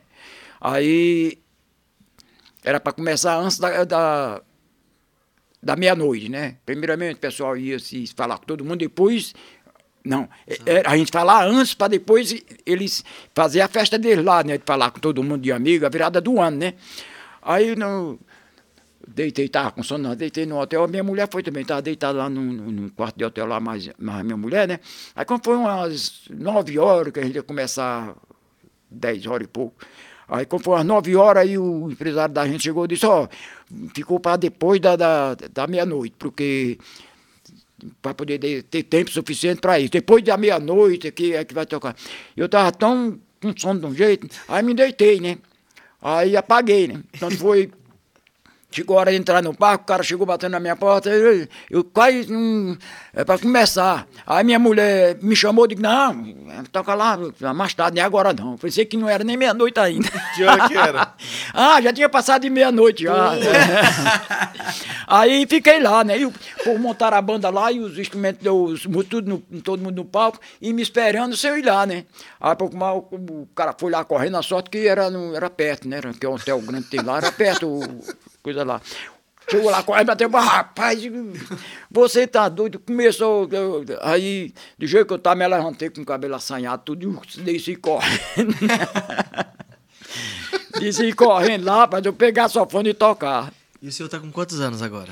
Agora eu tô com 73 Eu anos. sempre pergunto a idade 73. das pessoas. É. Não tem jeito, né? 73. Eu Três. pergunto porque É deselegante, a, cara. a energia que ele tem porque carregar uma sanfona, você consegue tocar duas horas com a Imagina. sanfona no peito? Nem essa bomba. Puxando fole. Eu ia perguntar pra ele qual que é a receita dessa vitalidade toda. Já. Rapaz, eh, eu acredito que a melhor receita que eu já fiz foi ser pobre. E andar muito a pé, não ter um animal para andar, não ter nada, andar com a sanfona nas costas e andar muito, muito a pé. Eu não tinha como outra maneira. De, às vezes eu, eu andava de um lugar, tocava num lugar, tirava o dia todo andando para chegar de noite no, no outro lugar para tocar. E era eu e todo mundo era assim. Quem tinha um dinheiro comprava um animal, né? E andava a cavalo. Mas eu era no pé mesmo, para todo canto, sofrendo, passando, posso dizer, fome também, né? Que foi tudo para meu bem, me pegar resistência, né? Para pegar resistência e aprender a conviver com as coisas ruins que a gente acha que é ruim que não é. Quer dizer, tem vontade de comer uma coisa boa, tem vontade de comer uma pizza, né? É uma coisa boa, né? Só que para o seu corpo, não. Para o seu organismo, não. Não é coisa boa. A, a coisa boa para o seu organismo é você comer um feijão, comer um arroz, comer um, um ovo, comer, comer um bicho. Isso é coisa boa que faz bem para a sua saúde. Agora, você comer pizza, comer coxinha, comer um monte de coisa lá, coisa de, de rico, né? Aí, É verdade. A, a mulher uma vez perguntou para mim por que que eu não engordava, uma apresentadora, ó, meu amigo, eu sabe por quê? Ah, Eu nunca ninguém apertou o botão do elevador para me subir. Sempre a pé. não, eu digo nunca apertou porque quando eu já trabalhei de porteiro em prédio, sabe, de condomínio. Aí quando chega o cara lá, obrigado você apertar o botão do elevador pro cara subir. é brincadeira. O cara fica sentado só apertando o botão. Aí Vai eu- subir eu- pra onde? Se você subir escada, é muito bom você subir escada. Precisar de subir escada, se mora em condomínio ou trabalha, você subir a escada. Agora, o conselho que eu dou, desça de elevador, não desça de escada, porque a escada, ela, ela para subir, você vai, é muito bom. Para descer, ela tem um impacto, viu? Tem, tanto na coluna quanto no joelho. Você não sente, não, mas com o tempo você sente, né? Que ela tem um impacto para você descer. Sabedoria agora. Agora, sendo uma pessoa idosa, já idosa, pessoa que é obeso, né? Aí para descer a escada não é bom, não. Agora, para subir, é, é muito bom para a saúde. Então, gente, ó, ó agora vamos ensinar, ó, é prestem atenção é. nesse conselho sensacional. Você quer viver bastante com saúde, né? Fazer, fazendo a sua música e tal, anda bastante, sobe escada e coma bem. Bem. É.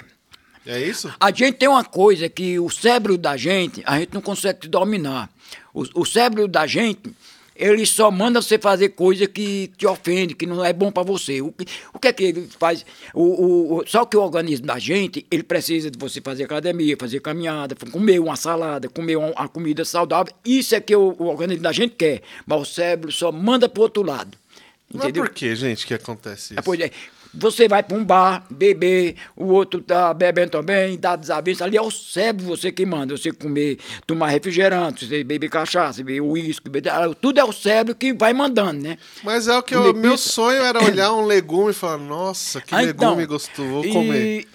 Não... Tem a salada, é saudável, você olha pra ela assim. É, Às vezes a maçã fica lá na geladeira, fica dois, três, quatro, cinco dias lá, ninguém mexe. É verdade. Entendeu? Aí. A banana estraga. É, preto, desse jeito. Preto. É o, o, cérebro da gente. E a gente não consegue se dominar. A gente não consegue, porque ele só manda você fazer coisa aí, manda você dirigir um carro, pegar alta velocidade, passar com, com, com farol fechado. Celular Isso, agora, celular dirigindo. Celular, celular no carro, né? Tudo é o cérebro da pessoa. Não vou citar nomes. Mas, e é difícil é. você fazer uma coisa que seu cérebro está pedindo. Seu cérebro está pedindo para você comer, ficar de noite, comer até de noite. Ontem mesmo eu ia dormir, uma meia-noite, 11 horas. Meu filho chegou de, de um lugar lá, mais a minha mulher. Aí, vamos comer a pizza. Aí eu disse, mais um pro cara dar comer para dormir. Aí, mas comi. não tem como resistir, não. Você sente, o que, é que a indústria faz? A indústria faz um, um alimento para você sentir o cheiro e você não resistir.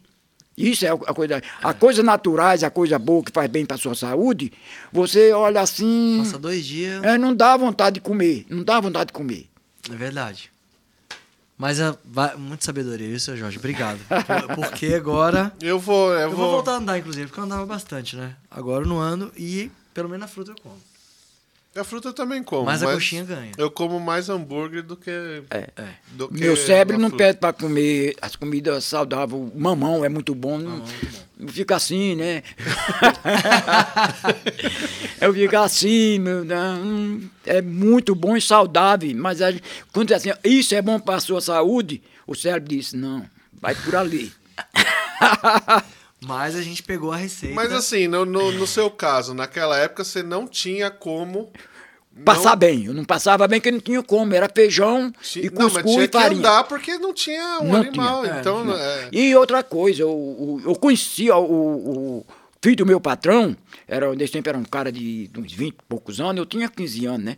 O cara era dessa grossura assim, tava baixo, grosso, dessa grossura assim. A mudiçada chegava lá na casa do morador, que era, a gente era com o pai dele, enfiava nas panelas de carne de frango, saía puxando a, a asa de frango e comendo, era tudo, é, é mudiçado, não parava de comer não, dessa grossura.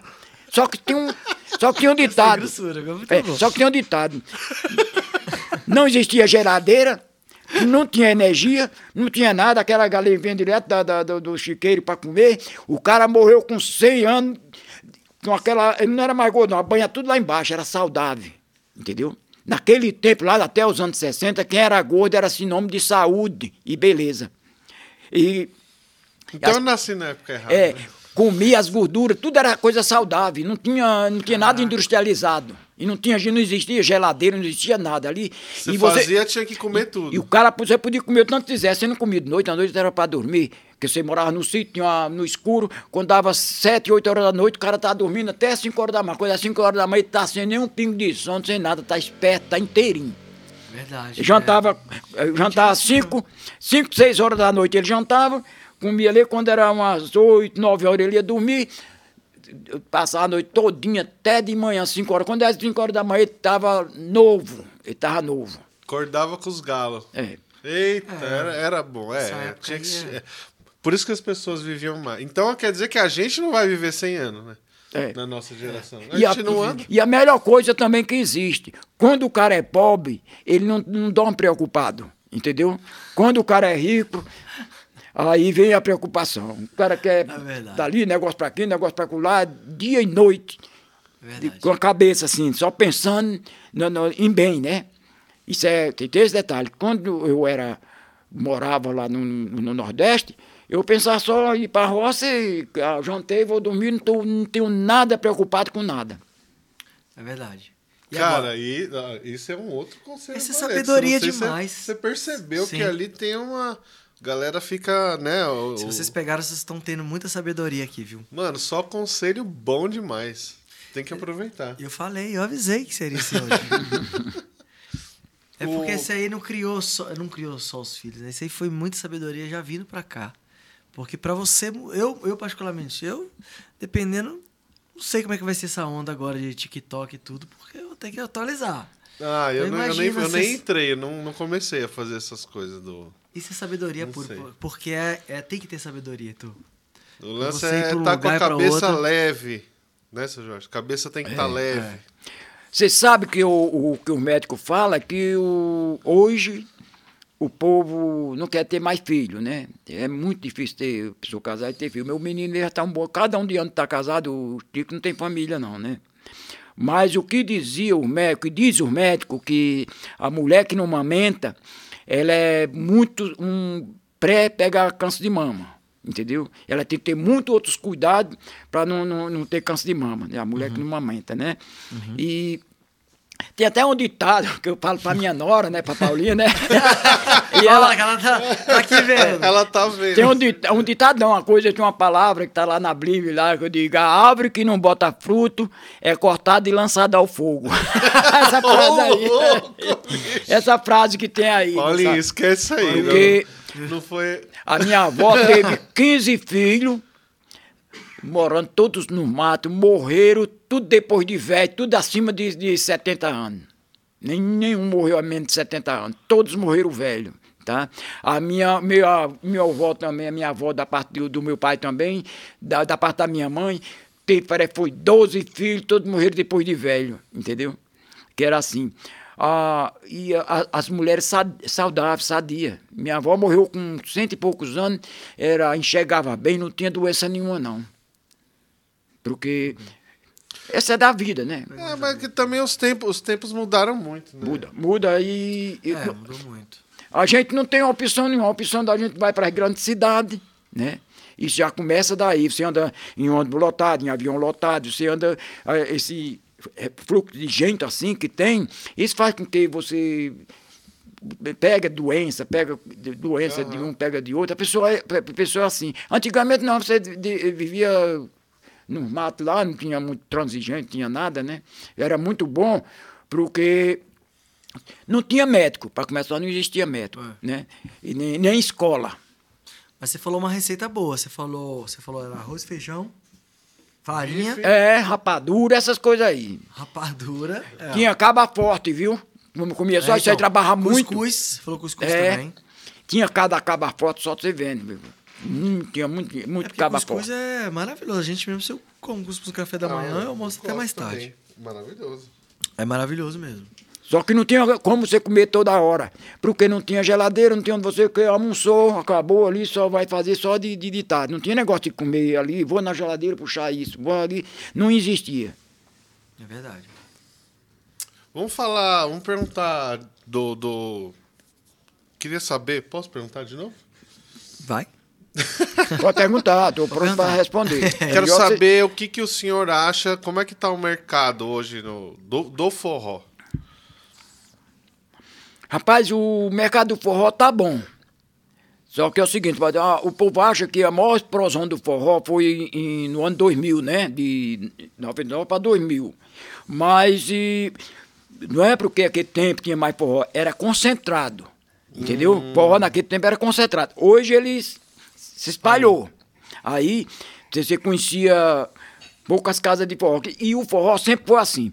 Fica um ano, dois, três anos, às vezes até uma década, mas para ali depois ele vem de novo. Ele vai, depois volta, ele vai, depois volta. Toda a vida o forró tá... Desde quando era, quando era moleque, né? Teve uns anos de, de, de, de 50, 60. O forró aqui em São Paulo estava... Em São Paulo e Rio era forró, não é brincadeira. Tinha o Zé Lagoa, né? Que tinha, só que em São Paulo tinha duas casas grandes de forró, que hoje, eu, onde, ali perto do Sesc, de, de Pinheiro, né? Ali. E tinha, na, parece que na rua Butantã, né? Aquela rua lá, tinha, onde era o Tropical Dança, ali era o Asa Branca. Uhum. E tinha outra lá em Santa Amaro também, lá, lá no Socorro, o Asa Branca, né? E casa de forró tinha em todo lugar. Vinha em todo lugar. Tinha o, Zé, o, o, o pai de Oswaldinho, Pedro Sertanejo, que tocava muito, oito baixo, naquela época lá. Tinha, veio uma enchente de, de, de, de, de, gente nordestino aqui para São Paulo. Pedro Sertanejo tinha gravadora, né, que era a Cantagalo, né? E do Rio para São Paulo só era forró, torado mesmo, todo canto. E todo canto tinha casa de forró, tudo contando. Tem o Zé Pernambuco, Maurizão tinha casa, de forró. Tinha todo canto tinha casa de forró aqui em São Paulo. Aí quando foi mais ou menos nos anos 70 para 80, nos anos 80, aí foi deu aquela baixada no forró, né? Quando foi nos anos 90, 92, por aí assim, aí veio a sertaneja, no Brasil inteiro, com Titãozinho Chororó, toda aquela raça, família todinha da sertaneja, né? Aí em cima veio o pagode, com raça negra, Verdade, aquela monte isso. de pagode, né? Que era aqui em todo canto. Na Bahia veio o axé, naquele tempo lá, Daniel Américo e aquele coisa lá. Aí não, não sobrou espaço para forró. De jeito não tinha. Eu fui lá pro Nordeste, lá, lá, chega lá, não existia, só tinha uma música de forró, duas músicas de forró que eu assisti, que eu vi passar no rádio. Vi aqui em São Paulo e lá. Foi o Flávio Zé Caboclo Sonhador e, e a Eliana Cearense, aquela chama Brilho de Lua, né? Essas duas músicas que eu vi tocar durante o tempo que eu passei lá no Nordeste e vim somente, né? Aí o Mastruz com Leite montou uma, uma, evolução no forró, a banda é chamada Mastruz com Leite, um, um fazendeiro lá muito rico, né? Fez uma estrutura tão grande, de um jeito, de som dele, é, tudo era dele, gravadora, tudo, não dependia de nada de ninguém, tudo dele. Montou coisa de tudo de primeiro mundo, que não existia no forró. Montou a banda para tocar, era cinco horas sem parar. Os músicos andavam e fizeram os primeiros shows aqui em São Paulo, na, no, no CTN, né? Todo mundo ficou doido, besta, como é que tocava fora daquele tanto? Os caras tá tocando, o cara tá tocando lá a banda todinha, vinha um cara da, da bateria, vinha outro com a vaqueta na mão, ele ia saindo, o outro entrando, o vocalista do mesmo jeito, do, do, do, do da, da, da, percussão do mesmo jeito, da, do, do sopro, da, da, das cordas lá, vinha o cara era entrando e tocando, era uma coisa de admirar. O cara tinha que tocar cinco horas sem parar, não parava não. Isso aí foi um estouro no Brasil inteiro. E vários cantores também, né? Era, era, era um saindo e outro entrando, assim, a noite todinha, que fazia isso aí. Aí foi uma evolução tão grande que aí encheu de banda por todo canto. O cara tinha, parece, 12 ou 13 bandas, o Mandel Gugel, né? Tudo financiado por ele. Tinha programa de rádio, tinha, tinha a rádio lá do Ceará que estava tomando tudo aqui em São Paulo, na TV, né? Aí, o que aconteceu? Aí a, TV daqui, a Globo, né, entraram com, com processo, ficou pegando só lá no Ceará, porque ela estava aqui, a TV Diário do Ceará, estava tomando tudo, a classe aqui que gostava de forró, de tudo canto nordestino, não, não dava a outra. Aí eu sei que acabaram, ficou pegando agora só no Nordeste, né? Aí eu sei que foi aquela maior evolução. Aí ficou aquela evolução, os trio ficou por ali, tocando aqui e lá, mas não, não ficou mais devagar, né? Aí quando veio a outra evolução, foi Fala Mansa. Fala Mansa, quando veio, é, às vezes as pessoas mais velhas tocavam forró, não os, os profissionais, mas as pessoas mais velhas tocavam forrozinho nas casas, só a pessoa mais, mais velha, né? Aí quando fala Mansa veio, foi uma evolução, porque além de ser tudo carinha novo e paulista, né? Boizinho paulista, tocando forró era uma coisa que. Uma vez eu falei com o empresário dele, com, que hoje é o nosso empresário, Zé Renato, Zé Renato, não, vocês têm muita qualidade, vocês vão subir, vocês vão igualar com o Fala Mansa. Digo, não, Zé, Zé, não vai, porque eu vou falar uma coisa para você. Ver nordestino cantando forró é uma coisa normal. Agora, você vê o Fala Mansa cantando forró, forró não é normal, não. Você vê, você vê o, o quatro boizinhos paulistas tocando, cantando forró, não é normal, não, de jeito nenhum. Que de fato, os caras foram indo, estourando, estourando por todo canto do, do, do Brasil, por todo canto do Brasil. Por quê? Porque era uma coisa diferente. Não era não era uma, uma coisa. Se ele tivesse formado qualquer outro tipo de banda diferente, não tinha dado certo, não. É e a música do, do, do, do Tato é muito boa, aí ajudou aí muito. Fechou, então, é? Né? As letras, né? São muito inteligentes. E ele é um grande batalhador, uma pessoa boa, o Tato Fala Manso, uma pessoa alegre, transmite muita coisa boa para as pessoas, tanto na música como ele pessoalmente. É o cara que sabe falar, sabe conversar. Você, você vai tocar, numa, ele vai apresentar numa televisão, tudo, o cara que sabe se sair bem, entendeu? E o sucesso deles é isso. É, é, é, não, é, não é só a voz, a voz faz parte da gente. Tá? A voz faz parte do sucesso, mas não é, a voz, não é só a voz, não. O cara tem que ser o artista para fazer sucesso, ele né? tem que ter muita coisa envolvida. Exatamente. É verdade. Aí às vezes você vê, acha que é a, o cara canta bem, tem uma voz, mas às vezes ele não serve para ser artista, um, para chegar num canto e ter carisma para ganhar todo mundo. É verdade. É verdade. E o Tato tem isso, ele tem muita qualidade de falar, de um jeito dele falar, de agradar as pessoas. Ele tem tudo isso aí. Tudo, tudo. Parece que todo mundo é amigo ali, né? É. Inclusive, a gente tá esperando o Tato aqui, Valdir também tá para vir. Né? Vamos ver. Mas uma, a gente tem uma. Hoje a gente tá com a nossa visita ilustre aqui, que até o Heitor fez pergunta hoje. Geralmente.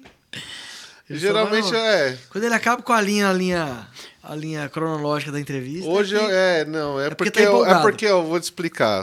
O Will, ele gosta de fazer assim, ó. Ele começa. Vamos lá, desde quando você nasceu? Que ano que foi? 1900 e tal. Aí vai indo ano, ano, é. ano. Ah. E eu gosto de já perguntar é. as coisas que interessam, entendeu? É. Mas interessa tudo. Não, tá Mas maravilhoso. Tudo, tudo interessa, forma, tá né? Mas tudo bem. Eu quero ver você fazer ele tocar agora. Ah, como que você vai conseguir fazer? Quer tocar? Ah. Rapaz. Você Horrível. quer tocar uma música? É, vocês vão me ajudar também. Tem um é mesmo? Aí. Céu. Vai lá, Will. Pega aí. Tem uns instrumentos. Aí vocês me ajudam aqui. Tô. Viu? Eu sabia que ele ia fazer isso. Essa sofona aqui não é sofona de pra velho, não, viu? É sofona pra caba novo. Essa. A gente não poderia, a gente não poderia passar esse dia de hoje sem ter uma canjinha do seu Jorge. Pega o trianguinho aí. Vou pegar, vou pegar. Você quer qual baqueta, gatão? Essa pode ser? Então, aqui, ó.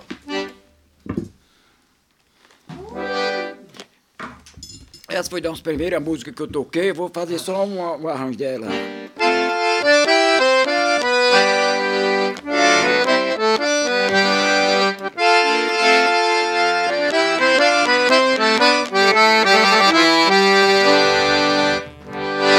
Vamos nela? Bora! Bora!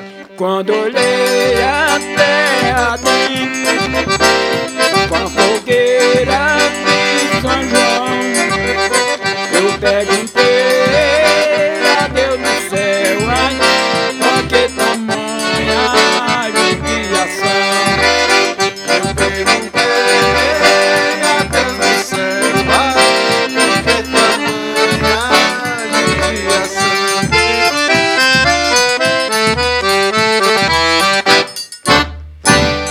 quando eu comecei. Quando eu comecei. É só um gostinho só, viu? Também, né? Pra, já acho que vai ter um baile aqui, não, que é só, um, só pra vocês verem. Aí tá bom, hein? Escaba bom. Aí você começou com Asa Branca. Asa Branca a gente fala que é a música de todo sanfoneiro, né? Rapaz, é de, de todo mundo, rapaz. É gravado em vários países, né? Foi gravado com vários estilos diferentes. E é uma música que conta a história do sertão. O sucesso do Luiz Gonzaga todinho foi ele não ter vergonha de, de, de, de falar a, a fala do nordestino e trazer a coisa do sertão para a música, né? Porque tem muitos cantores que às vezes não quer falar de coisa de as coisas que acontecem na vida do nordestino. Ele é o seguinte, tudo a música do Luiz Gonzaga é falando na vida do, do, do nordestino, né? Que ele ouviu, que ele viu aquelas coisas acontecer, né? Por isso que isso é a razão do sucesso dele. Ele fazia música, não sabe nem se o povo ia gostar, que nada. Mas e, no fim virar sucesso com uma triste partida, né? Que é uma coisa muito bonita e aquilo é uma verdade. E toda a música dele é uma verdade que o Luiz Gonzaga fala. Por isso que é o, a razão do sucesso dele. Isso uma- foi, a música que você aprendeu? Isso foi antes do rádio ou depois do rádio? Você aprendeu Foi tocar? antes do rádio. Tem muita música que não, não existia rádio, era muito difícil a gente aprender, né? Muito difícil. Muitas. Mas o, depois que apareceu o rádio, aí a gente começou a evoluir mais um pouco, né? É, quais, quais foram? Qual que foram as músicas? É? Quais foram as músicas aí? Ah, te- teve ah, as, as músicas do, do, do, do- do rádio. Teve a escadaria, né? Que a escadaria Ixi, é, essa é Ah, difícil, essa hein? é. é de Pedro Raimundo Gaúcho. Fez um choro que estourou no Nordeste, por todo o canto do Brasil. A escadaria, né? E eu ouvia ela, mas ouvi uma vez quando ia na rua, tinha algum cara tinha um rádio, chegava no mato lá, não conseguia o- tocar, né? E fez um sucesso, só você vendo. Todo canto, todo mundo tocando essa música, em todo canto do Brasil, o pessoal tocar escadaria, né? Que ficou conhecida como Zé Calixto, né? Que Pedro Raimundo gravou, mas o sucesso dele ficou mais lá pro sul, né? Como o Zé Calixto era um oito baixo, um dos melhores do Brasil, né? Aí fez um maior sucesso que ele fez com essa música aí. Que demais. E que música que você gosta mais de tocar? Vai, eu sempre pergunto a mesma coisa, mas eu, é a minha curiosidade, gente. Tenta mudar um pouquinho. É, qual que é a música que você mais gosta de tocar? Tem fase, né? É, Às vezes você gosta mais de uma, mais de outra. E agora? Qual que é a que você gosta mais? Rapaz, eu, eu- tem muitas músicas a, que tinha da, da época, daquele tempo, e tinha de- mais de hoje, né? Mas a, a música que eu gosto de tocar, eu gosto de tocar essa música do. Vamos tocar um pedacinho dela? Bora!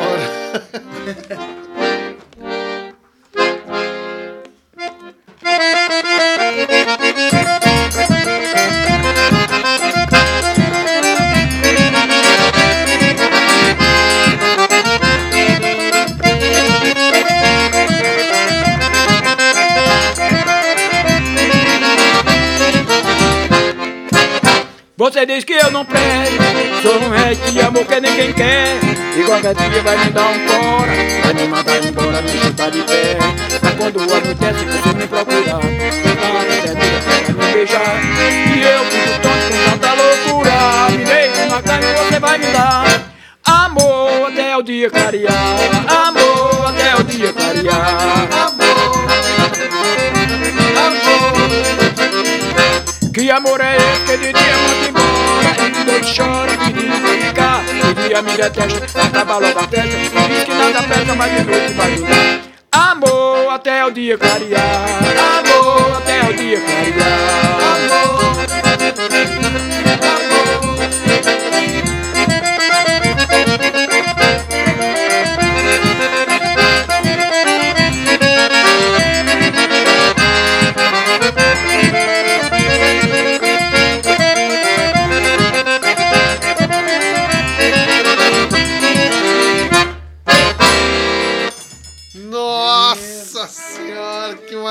maravilha! Isso, isso já é quando você já estava ouvindo rádio. Isso é uma música que você já escutava. Essa música até é de quando? Essa é a música do. Essa música é de quem mesmo, Theo de Clarear? Eu acho que ela é de 70 e. É, eu acho que ela tá no disco do. que chama Bicho Bom, né? Parece que é dos anos 70 e. É, são músicas que É você já vem nos shows mesmo, é- que você traz a história mesmo, né? É. Do tempo que você. Do tempo do rádio. Coisa boa demais. É. Aí tem a, a música de um shotinho, eu vou fazer ela uma vez aqui. Mas você quer fazer sozinho? ou- Shotinho. Não, com Ah, vocês. Eu sem vocês não sou ninguém.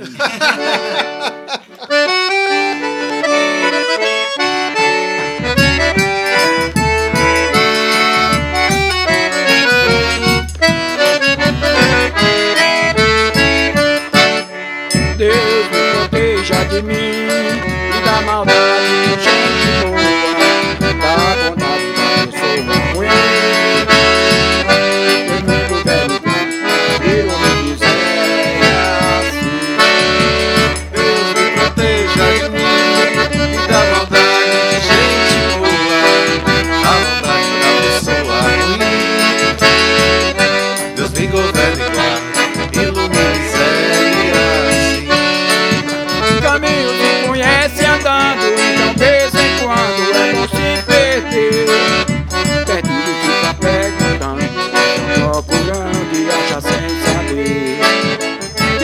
Se encontrar perdido, deixa sem sentido, não olhar,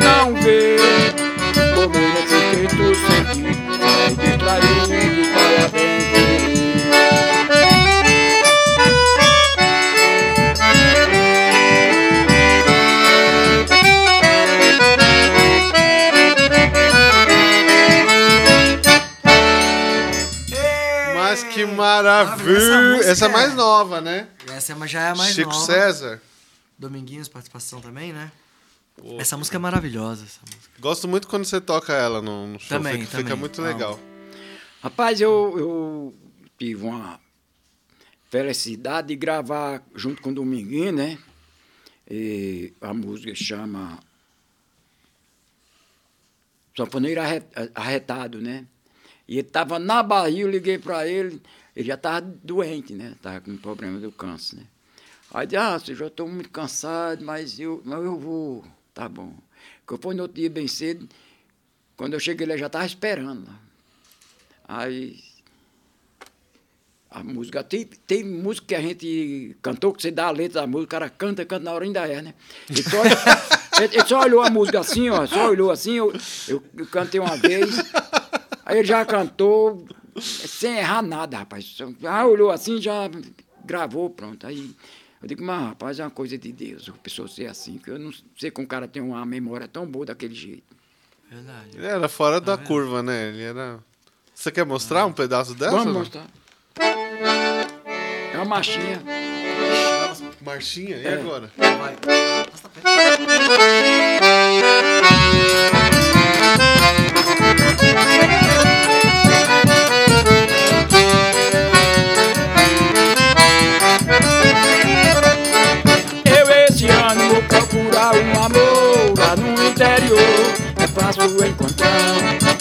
são José, Pombal, Souza e Cajazeira. Tem menina dançadeira que gosta de dançar Eu esse ano vou procurar um amor Lá no interior, é fácil de encontrar. Em São José, Pombal, Souza e Cajazeira. Tem menina dançadeira que gosta de dançar Lá no Nordeste, São João é Tem comércio, tem quadrilha e forró pra Lá tem canjica, tem pamonha e meia assado Um só paneira arretado, um pole sem parar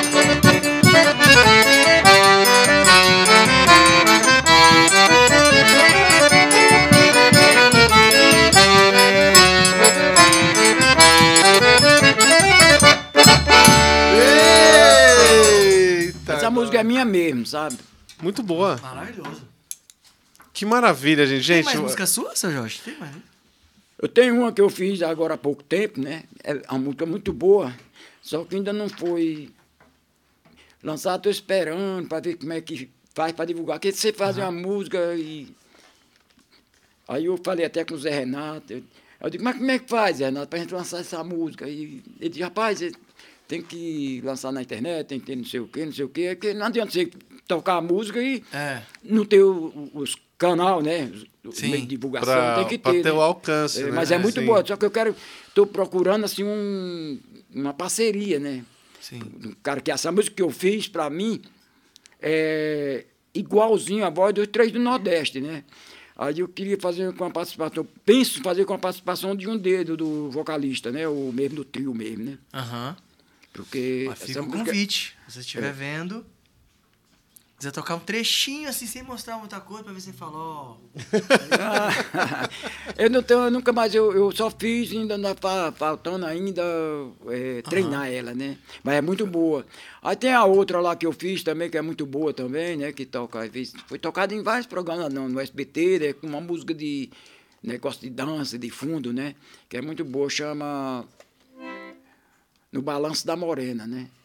E ela é muito boa. E tem uns forró, tem muito instrumental, né? Tem uns primeiro que eu fiz, né? Uma vez eu estava num programa lá em, Cajazeira, né? Aí eu estava num programa lá e lá a gente tocava mais meu trio nordestino, que o povo gostava muito, né? Nordestino, trio nordestino, coisa assim. Aí, sem, sem querer lá, o cara disse, rapaz, toca uma música sua. E eu tinha feito uma músicazinha, era própria, né? Eu tinha feito. Aí eu tinha que tocar, né? Eu disse, eu não tenho não. Que, que, né? Aí eu toquei ela, né? Aí ficou bom pra caramba. Bom, quando eu fui gravar, eu disse, bota um instrumental seu. Eu coloquei ele. Aí pegou. Tinha outros, né? Que depois eu fiz mais outras músicas. Mas essa que eu achei que era mais simples, que eu fiz sem trabalho nenhum, foi a que pegou mesmo, que o pessoal gostou muito, tocou muitas vezes na, nos programas de televisão, no, no Fantástico, né? Passava, sempre passava de fundo, né? Que legal. Em vários programas passou, a vez que a, eu gravei pela DEC, né? Ela me ligava lá, ó, pode autorizar a tocar aquela música, tá? Eu digo, ô, pode tocar. Que era Que muito boa. demais. Tocar um trechinho pra você. Vai, vai, vai. Forrozinho. Rosinho. Essa, essa pegou mesmo, viu? E é muito boa. E a que eu achava que era simples, que o povo quer uma coisa mais simples, né? O povo não quer nada difícil. É assim.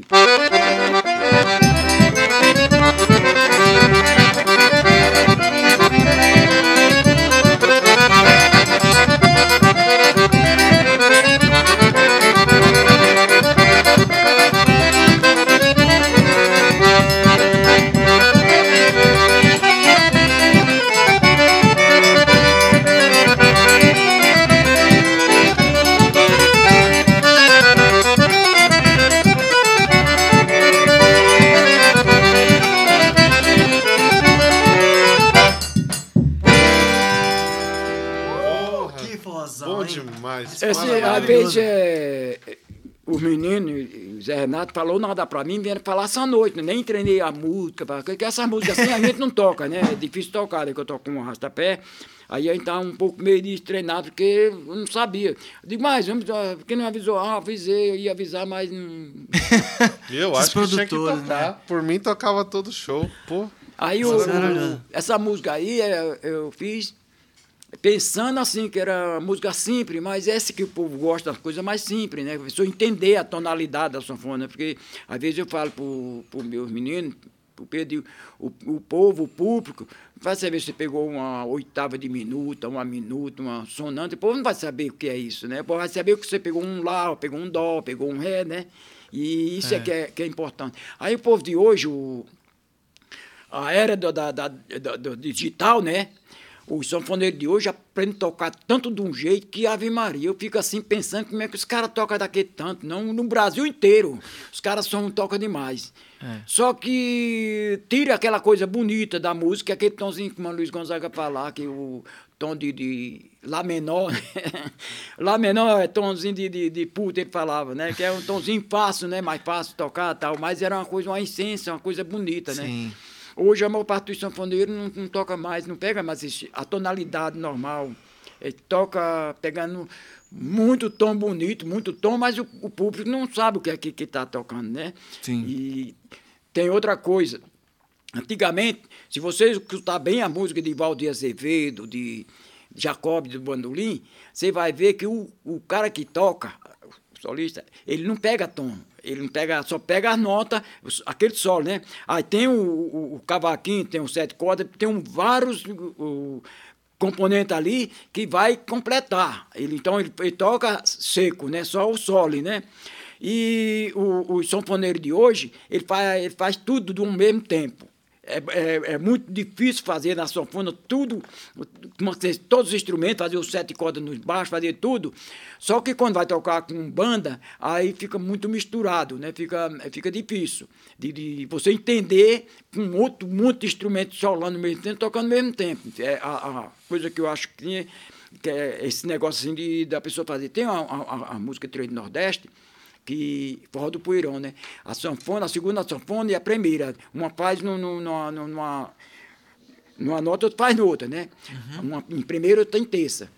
E o sanfoneiro faz do mesmo jeito. Ele consegue fazer do mesmo jeito. As duas, né? As duas sanfonas do mesmo tempo. Ah, então é, é uma coisa que você vê para tocar sozinho, assim, você vê só sanfona tocar com trio. É muito bonito, com trio Ave é. Maria. Agora, como vai que eu tocar com banda, ah, já tem a, a guitarra sola muito, né? O baixo, o contrabaixo to, sola algumas coisas também, tem um sopro que sola, aí mistura, né? Fica mistura, muito misturado. Se for um, um sanfoneiro muito credenciado, Aí fica muito misturado. O Pedro Sim. não, que ele, ele começou tocando, nasceu tocando com a gente, né? Aí ele mais ou menos já coisa assim. Mas se não for criado assim com esse estilo, ah, é. todo mundo solo ao mesmo tempo, todo mundo tocando e inventando, aí tira a essência da música todinha. Mas não, acho que, eu... que o Pedro, Pedro Saturnino é maravilhoso. Acho que ele é... toca muito bem. Então, Além de muito bem, ele é muito educado, você sabe colocar. Ele é maravilhoso. Ele aprendeu Pedro, lá em casa beijo. de pequeno, né? Ele tocava lá dentro de casa, pequenininho assim, pegava a guitarra, pegava o cavaquinho, tocando tudo, tocando tudo. Aí passou para a sanfona, aí rapidinho ele, ele começou a tocar a sanfona, aí começou a tocar com o pé. Olha isso, cara. É por isso que eu falando, é maravilhoso, cara. Ele já tinha tudo dentro de casa, né? É privilegiado também. Mas assim, absorveu tudo e, e toca toca muito maravilhoso. Bem. Você toca sanfona, teclado, você falou de cordas é, também, né? Não, eu tocava teclado, tocava um instrumentozinho de corda, tocava não, acompanhava, né? Me acompanhava, violão. Uhum. E o, o, banjo, né? Eu fazia um banjo também, né? Só que isso aí foi. Acabou. Depois uhum. que o menino começou a tocar e. Aí largou. É. Deixou, né? Passou a. É, passou já. No, passou a paleta. É, to, o primeiro instrumento que eu, eu comecei a tocar foi o pandeiro, né? E triângulo, né? O pandeiro, eu comecei a tocar pandeiro quando antes de aprender a tocar sanfona, tudo. Foi o primeiro instrumento que eu comecei a tocar. Ia pandeiro. tocar, o cara não pagava para mim, ia tocar no balo, pegava pandeiro, tocava, tocava. Pagava só o sanfoneiro. é, ele não pagava eu... para mim. Era, era meio complicado. Toquei muito, levei muito. Os caras, às vezes, aproveitam da, da, da bondade da pessoa, né? Da humildade esses, aqui, aqui em São Paulo, né? Eu não tocava ainda, não existia rachapé não, né? E eu gostava de tocar, eu ia levando sanfonia nas costas para mandar arrumar, né? Passei num basão grande que tinha aqui na Santa Marina, na Água Branca. Aí o cara lá era piauiense, né, o dono, né? Estava terminando de reformar. Ô, oh, rapaz, vem aqui, vem aqui. Aí eu cheguei lá, o cara alega, rapaz, um cara bom, né? Aí chegou lá, rapaz, tô com um negócio. Não, essa fã tá com problema, vou mandar arrumar. Não, rapaz, só aí, não sei o quê, eu toquei um negócio. Rapaz, vou inaugurar isso aqui sábado, inauguração, quer vir tocar? Aí eu vi o cara, lá ia ficar tocando toda a música ao vivo direto, né? E eu, sozinho, rapaz, e com a conversa do cara todo dia, eu digo, rapaz, eu vim tocar aqui eu venho tocar, eu venho sim. Eu venho não, não quero nada não, vim tocar na inauguração, vim tocar de graça. Tá bom. Aí eu fui, foi no sábado, toquei lá, levei os meninos, né, com a banda toda lá, toquei, lotado até, toquei das 10 horas da noite até as 5 horas da manhã, tocando sem parar. Só de lá, terminou. Meu Deus. É, terminei, arrumei as coisas, peguei o som, era meu também, não era dele não, só que eu tinha. Aí Dei na perua, ele não disse nem obrigado. Uia. Nem obrigado ele não disse. Aí, passou como foi, depois ele me chamou lá. Aí eu disse, rapaz, vem tocar aqui, sabe, novo e tal. Eu digo, rapaz, esse negócio, não, não dá para pagar, porque você sabe, por isso, por isso. Eu digo, mas homem, não tem jeito não, não dá não. Aí não, fiquei sem tocar, porque botou uns cabinhos lá para tocar, né? Aí quando foi um dia lá, eu tava vindo do serviço, com roupa do serviço. Ela tinha uma sanfona lá, aí vinha passando, era umas três horas da tarde, trabalha até duas horas da tarde, né? Chegou, ah, rapaz, ô, oh, rapaz, toca um negócio aí, tem a sanfona aí, tem um zabumbeiro, toca aí o um negócio, pra, toca aí. Aí eu meti o dedo lá, encheu e toquei até seis horas da noite. Tocando sem parar. Aí, terminei de tocar, tô chegando no balcão assim, ele me serviu um cunhado que cobrou. Oh. Aí eu digo, oh, meu Deus, aí eu fui embora. Como tem gente desse jeito aí? É, olha. Meu, eu tô inconformado, velho. Que absurdo. Aliás, vamos falar, dar esse recado pro povo. Dá esse recado pro povo. É, o não... músico da noite, meu amigo, o músico da noite sofre. Ele pega sofre. lugar bom, pega as coisas boas, mas o músico, quem canta à noite, quem toca à noite, ele, ele, ele sofre, viu? Não é brincadeira, não. É, sofre. Não é fácil. Não é fácil. Mas também, né? Um bom planejamento, né? Estudo, é, de... essas coisas. É, acaba dando certo, né? Também, né? É, né? Por outro lado, né? É, a gente vai enquanto vai, vai. sobreviver, né? Vai no quando no outro. Às vezes o lugar não dá, obrigado eu trabalhar, né? Obrigado a trabalhar, vai tá no serviço, serviço até bom, tá dando para me levar, né? Foi quando chegar um cara, oh, vamos tocar lá no meu lugar lá, tá? Vamos tocar, eu ia. Aí, bom demais, começava quando era com meio dois, aí acabava, aí ficava desempregado. Ô, seu Jorge, uma pergunta assim, é, e a música com você vai até quando?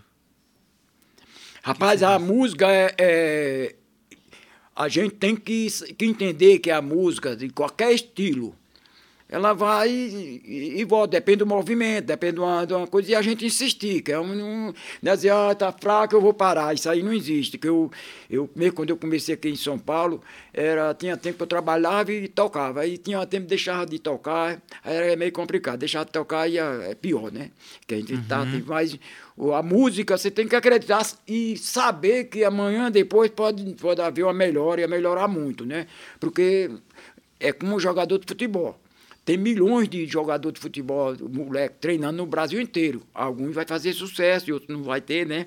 E a carreira é curta, ele tem que aproveitar a carreira dele.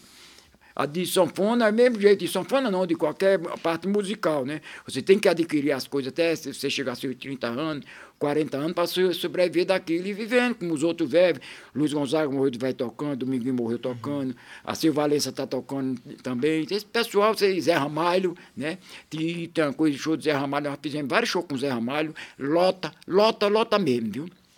Muito bom o show de Zé Ramalho, o pessoal gosta muito. Que Você maravilha. Respondeu. E é isso que eu vou. Vou também até Tem que insistir.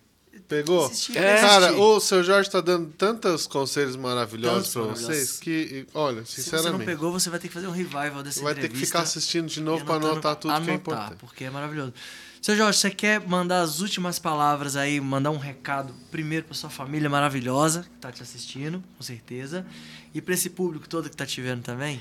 É, eu quero dar, mandar um beijo, um abraço para minha mulher. Pra, eu não vou falar por nome, que é muito. A minha nora e meu genro, né? Eu, um abraço e tudo de bom. E para meus meninos, né? Que toca comigo. Tem até essa música aqui, que eu me lembro muito de quando toca. É...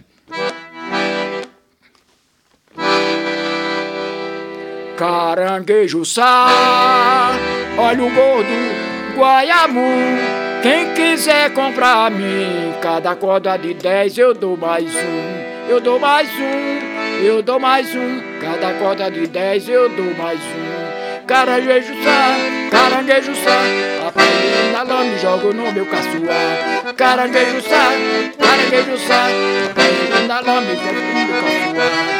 Eu perdi a mocidade com os pés sujos de lama. Eu fiquei analfabeto, filhos criou fama. Pelo gosto do menino, pelo gosto da mulher, eu já ia descansar e não suja mais os pés. Os bichinhos estão criados, satisfiz o meu desejo. Eu podia descansar, mas continuo vendendo caranguejo. Caranguejo sá, caranguejo ainda lá me joga no meu caçoar. Caranguejo sá, caranguejo É isso que eu tenho que cantar e foi o que eu fiz, né? Graças a Deus estão tudo criados, estão tudo bem, tocando e cantando, né? Graças a Deus é isso aí. E o pessoal que tá na, na música também, tá aí na luta, tentando sobreviver da música. O que, que você tem pra falar pro pessoal? O que eu tenho que dizer é ter calma, ter paciência, insistir e vai longe, né? É longe, porque o caminho é, é embaraçado o caminho, mas a gente consegue com fé e dizer assim, acreditar no seu trabalho, entendeu? Fazer alguma coisa que seja um pouco diferente. Porque se for fazer as mesmas coisas que todo mundo faz, não. Sabe, É ah, eu vou cantar Zé Ramalho, vou tocar, tocar só com Zé Ramalho, o povo vai preferir ver Zé Ramalho, né? Não é isso? É, Aí eu é. vou tira, fazer um exemplo do que está acontecendo. Tem o norde, os nordestinos lá, né, que não tem mais o. Que inventar, você vai tocar, todo canta Luiz Gonzaga, vai tocar um pé de música de rock, pé de não sei quem lá. O cara do rock lá, não sei se é João Nene, alguma coisa que. Você quando tem uma banda de rock, o pessoal pega, pega aquelas pessoal antigo, né? Daquelas antigas, do, do, do reggae, chama aquele, não sei se é Bob. Marley. É. Ah, então, é tudo. Mas o nordestino, é- ele é tão criativo de um jeito que apareceu um nome, você vê um cara, um, um jovem com o nome daquele, nunca vi falar, um cara novo, o tal do Zé Vaqueiro, né? Aí o cara vem de lá do Nordeste com uma coisa, cria, criou aquele negócio lá e pegou e tá fazendo um maior sucesso. Tem um tal do João Gomes também, né? Que eu não conheço, o meu menino conheceu ele, mas eu não conhecia o João Gomes, né? Com a tal do. Botaram o nome de piseiro, né? Mas ali veio da entranha do Nordeste, com aquela coisa de chapéu de couro. Aí você vai dizer que era o, o, o- de onde veio esse cara cantando aquela coisa lá do sertão. Mas ele cantava, eu acho que ele cantava esse negócio de, de rua lá, de rap, alguma coisa assim, alguma coisa assim parecido que, que era do forró, né? Mas a criatividade do cara para ele fazer sucesso. Aí, a pessoa tem que se pra- criar uma coisa diferente, mesmo dentro do forró, mas tem que criar uma coisa diferente para ficar a marca dele, entendeu? E mas às vezes o povo diz assim, ah, os estrios que estão aí, tudo canta a mesma coisa, só canta música de cantar trio nordestino. Eu vou falar uma coisa para você. Hoje, para você cantar a, a- música própria sua num programa de televisão, ter um espaço é muito difícil, muito complicado. Nós, de Fala Mansa, tudo tem. Eh, Gravemos, fizemos o sucesso todo, mas a gente, o pessoal, ainda faz pressão para tocar Luiz Gonzaga, faz muita pressão em cima da gente, entendeu? Por quê? Porque a gente tem o nosso repertório de sucesso, tudo, mas além disso, eles querem que toca a música. Aí o que é que a gente tem que fazer? Nós fizemos o seguinte: ia fazer um programa, tocava uma música nordestina, a música Luiz Gonzaga, empurrava a nossa em cima. Entendeu? Tem que fazer isso. Porque se você for cantar.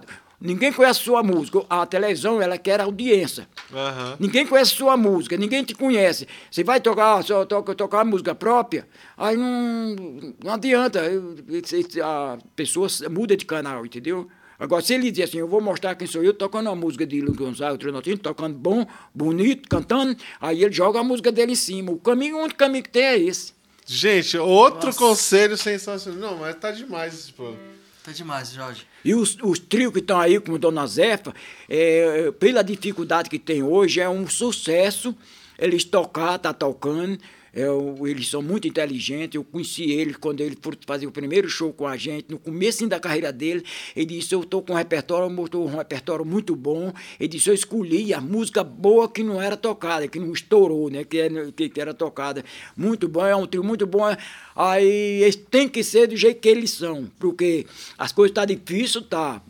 E, mas é isso, esse é o caminho. E eles estão no caminho certo, é tocar Trio Dona Zefa. É um trio que eu vou dizer, eu tiro o chapéu para ele. Lá oh, é, nós também. Ó, um beijo aí, Mumu, Mila, Pedro e Danilo. E Danilo Ramalho. Maravilhoso. Maravilhoso. Tá muito bom. Trio inteligente. São os caras inteligentes. Eles estão tocando assim, aquele forró, tocam o forró e tal, porque é um privilégio ainda você ter casa para você tocar, o trio tocar, tudo, que as coisas vai ficando difícil, as coisas vai ficando difícil, é obrigado do cara, do cara ter a, a, a inteligência de dizer assim, eu estou tocando por aqui, para mim vai sobrevivendo lá na, na frente, eu pego, a gente pega uma coisa melhor, entendeu? E é um trio bom, ele leva muita gente, tudo. Às vezes é obrigado, a pessoa é obrigada a tocar no canto fixo, né? Que não é bom, não é bom porque você vai tocar todo, toda semana no mesmo lugar, no mesmo lugar, mas é, é muito bom, por outra parte, você está tocando, você está vivo, né? Você está tá, tá tocando ali, está assim, um sinal que você, que você existe. Agora, se, parar de tocar, ah, não vou parar de tocar numa casa, todo dia numa casa, não vou tocar, eu, aí é pior. Né? E eu acho que o Dona Zéfia está no caminho certo, que toca bem, o pessoal fala muito bem dele, o pessoal gosta muito. É isso mesmo. E todo mundo gosta, né? É uma unanimidade. É verdade. É, nós também, eu amo também. É isso aí. Você gostou de hoje, Eu Will? amei. Seu Jorge é, é maravilhoso, mas é, o que ele passou para mim, que é o que eu já falei pro público esperar, né? Que é, é o caminho a se trilhar foi isso, de, de, uma criação, de uma sabedoria muito grande. E a gente foi a prova aqui, né? Que além disso teve mais ainda, mais coisas que eu aprendi com ele. A cada dia você aprende. É, breve eu, eu sei que vocês vão trazer o Jorge Filho, né? O Chico também, né? Espero que eles venham. A agenda tá. É. Tem que ver a agenda deles, mas. Se tiver um tempinho, a gente quer a gente muito tá aqui, escutar a história deles também, porque tem muita coisa legal. É isso aí, mas... gente. Eu tô muito feliz realmente com é, essa, esse monte de história, esse monte de conselho, é, é um exemplo de, de, eu de vida para nós. Eu agradeço muito a vocês e a seu público Entendeu? Me desculpar de alguma coisa que me pegaram de surpresa, nem passei música, não passei nada. Maravilhoso. Né? Eu ótimo. nem sabia que ia ter um zabumba aqui. É. É. Sabia, não. Aí, então é não, é bom quem isso tem que. É... Desculpa, sou eu, que dei umas rameladas no bom triângulo demais, aqui. Muito ótimo. Mas... e é isso, Obrigado. gente. Acompanhe a gente nas redes sociais. É, lembrando que esse projeto tem o apoio do segundo edital de fomento ao forró.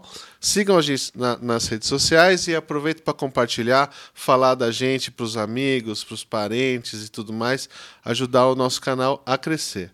Certo, Will? Certo, estamos aqui no canal Livecast, né? Toda quinta-feira para você.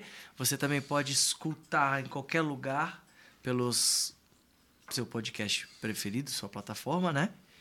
E estamos também no Instagram, arroba Podcast, que você pode ter nossos reels, nossos Exatamente. cortes e também nossas fotos maravilhosas de cada convidado. E agradecer novamente nosso, nosso Jorge Longuinho de Souza, pai e criador do Rastapé aí, junto com, com é, Francisco, nosso Tico. É, o né? Tico da guitarra. Tico da guitarra, Jorge Filho, maravilhoso. Agora o sobrinho Pedro. Um beijo maravilhoso pro Maza também. É. E... Tá por causa de ano de casado, não me deu um neto. É mesmo? É. E Aí, ó, eu, eu cobrei, registrado. fiquei cobrando, sabe o que fizeram? Ah. Eh, arrumar lá um cachorrão bonito lá, e aí a minha nora Paulinho disse, olha o seu neto aí. Quem sabe o cachorro traz um filho. Cachorrão bonito, rapaz. Só você vendo. Man... sabe aquele cabeludo lá? E manso, mansinho, rapaz. O cachorro assim, não se zanga com nada, não. Vamos lá, gente. Vamos trabalhar, que vocês estão muito preguiçosos. É. É isso aí, gente. Aguardando vocês aqui. um beijo, até a próxima. Até semana que vem, gente. Valeu, obrigado.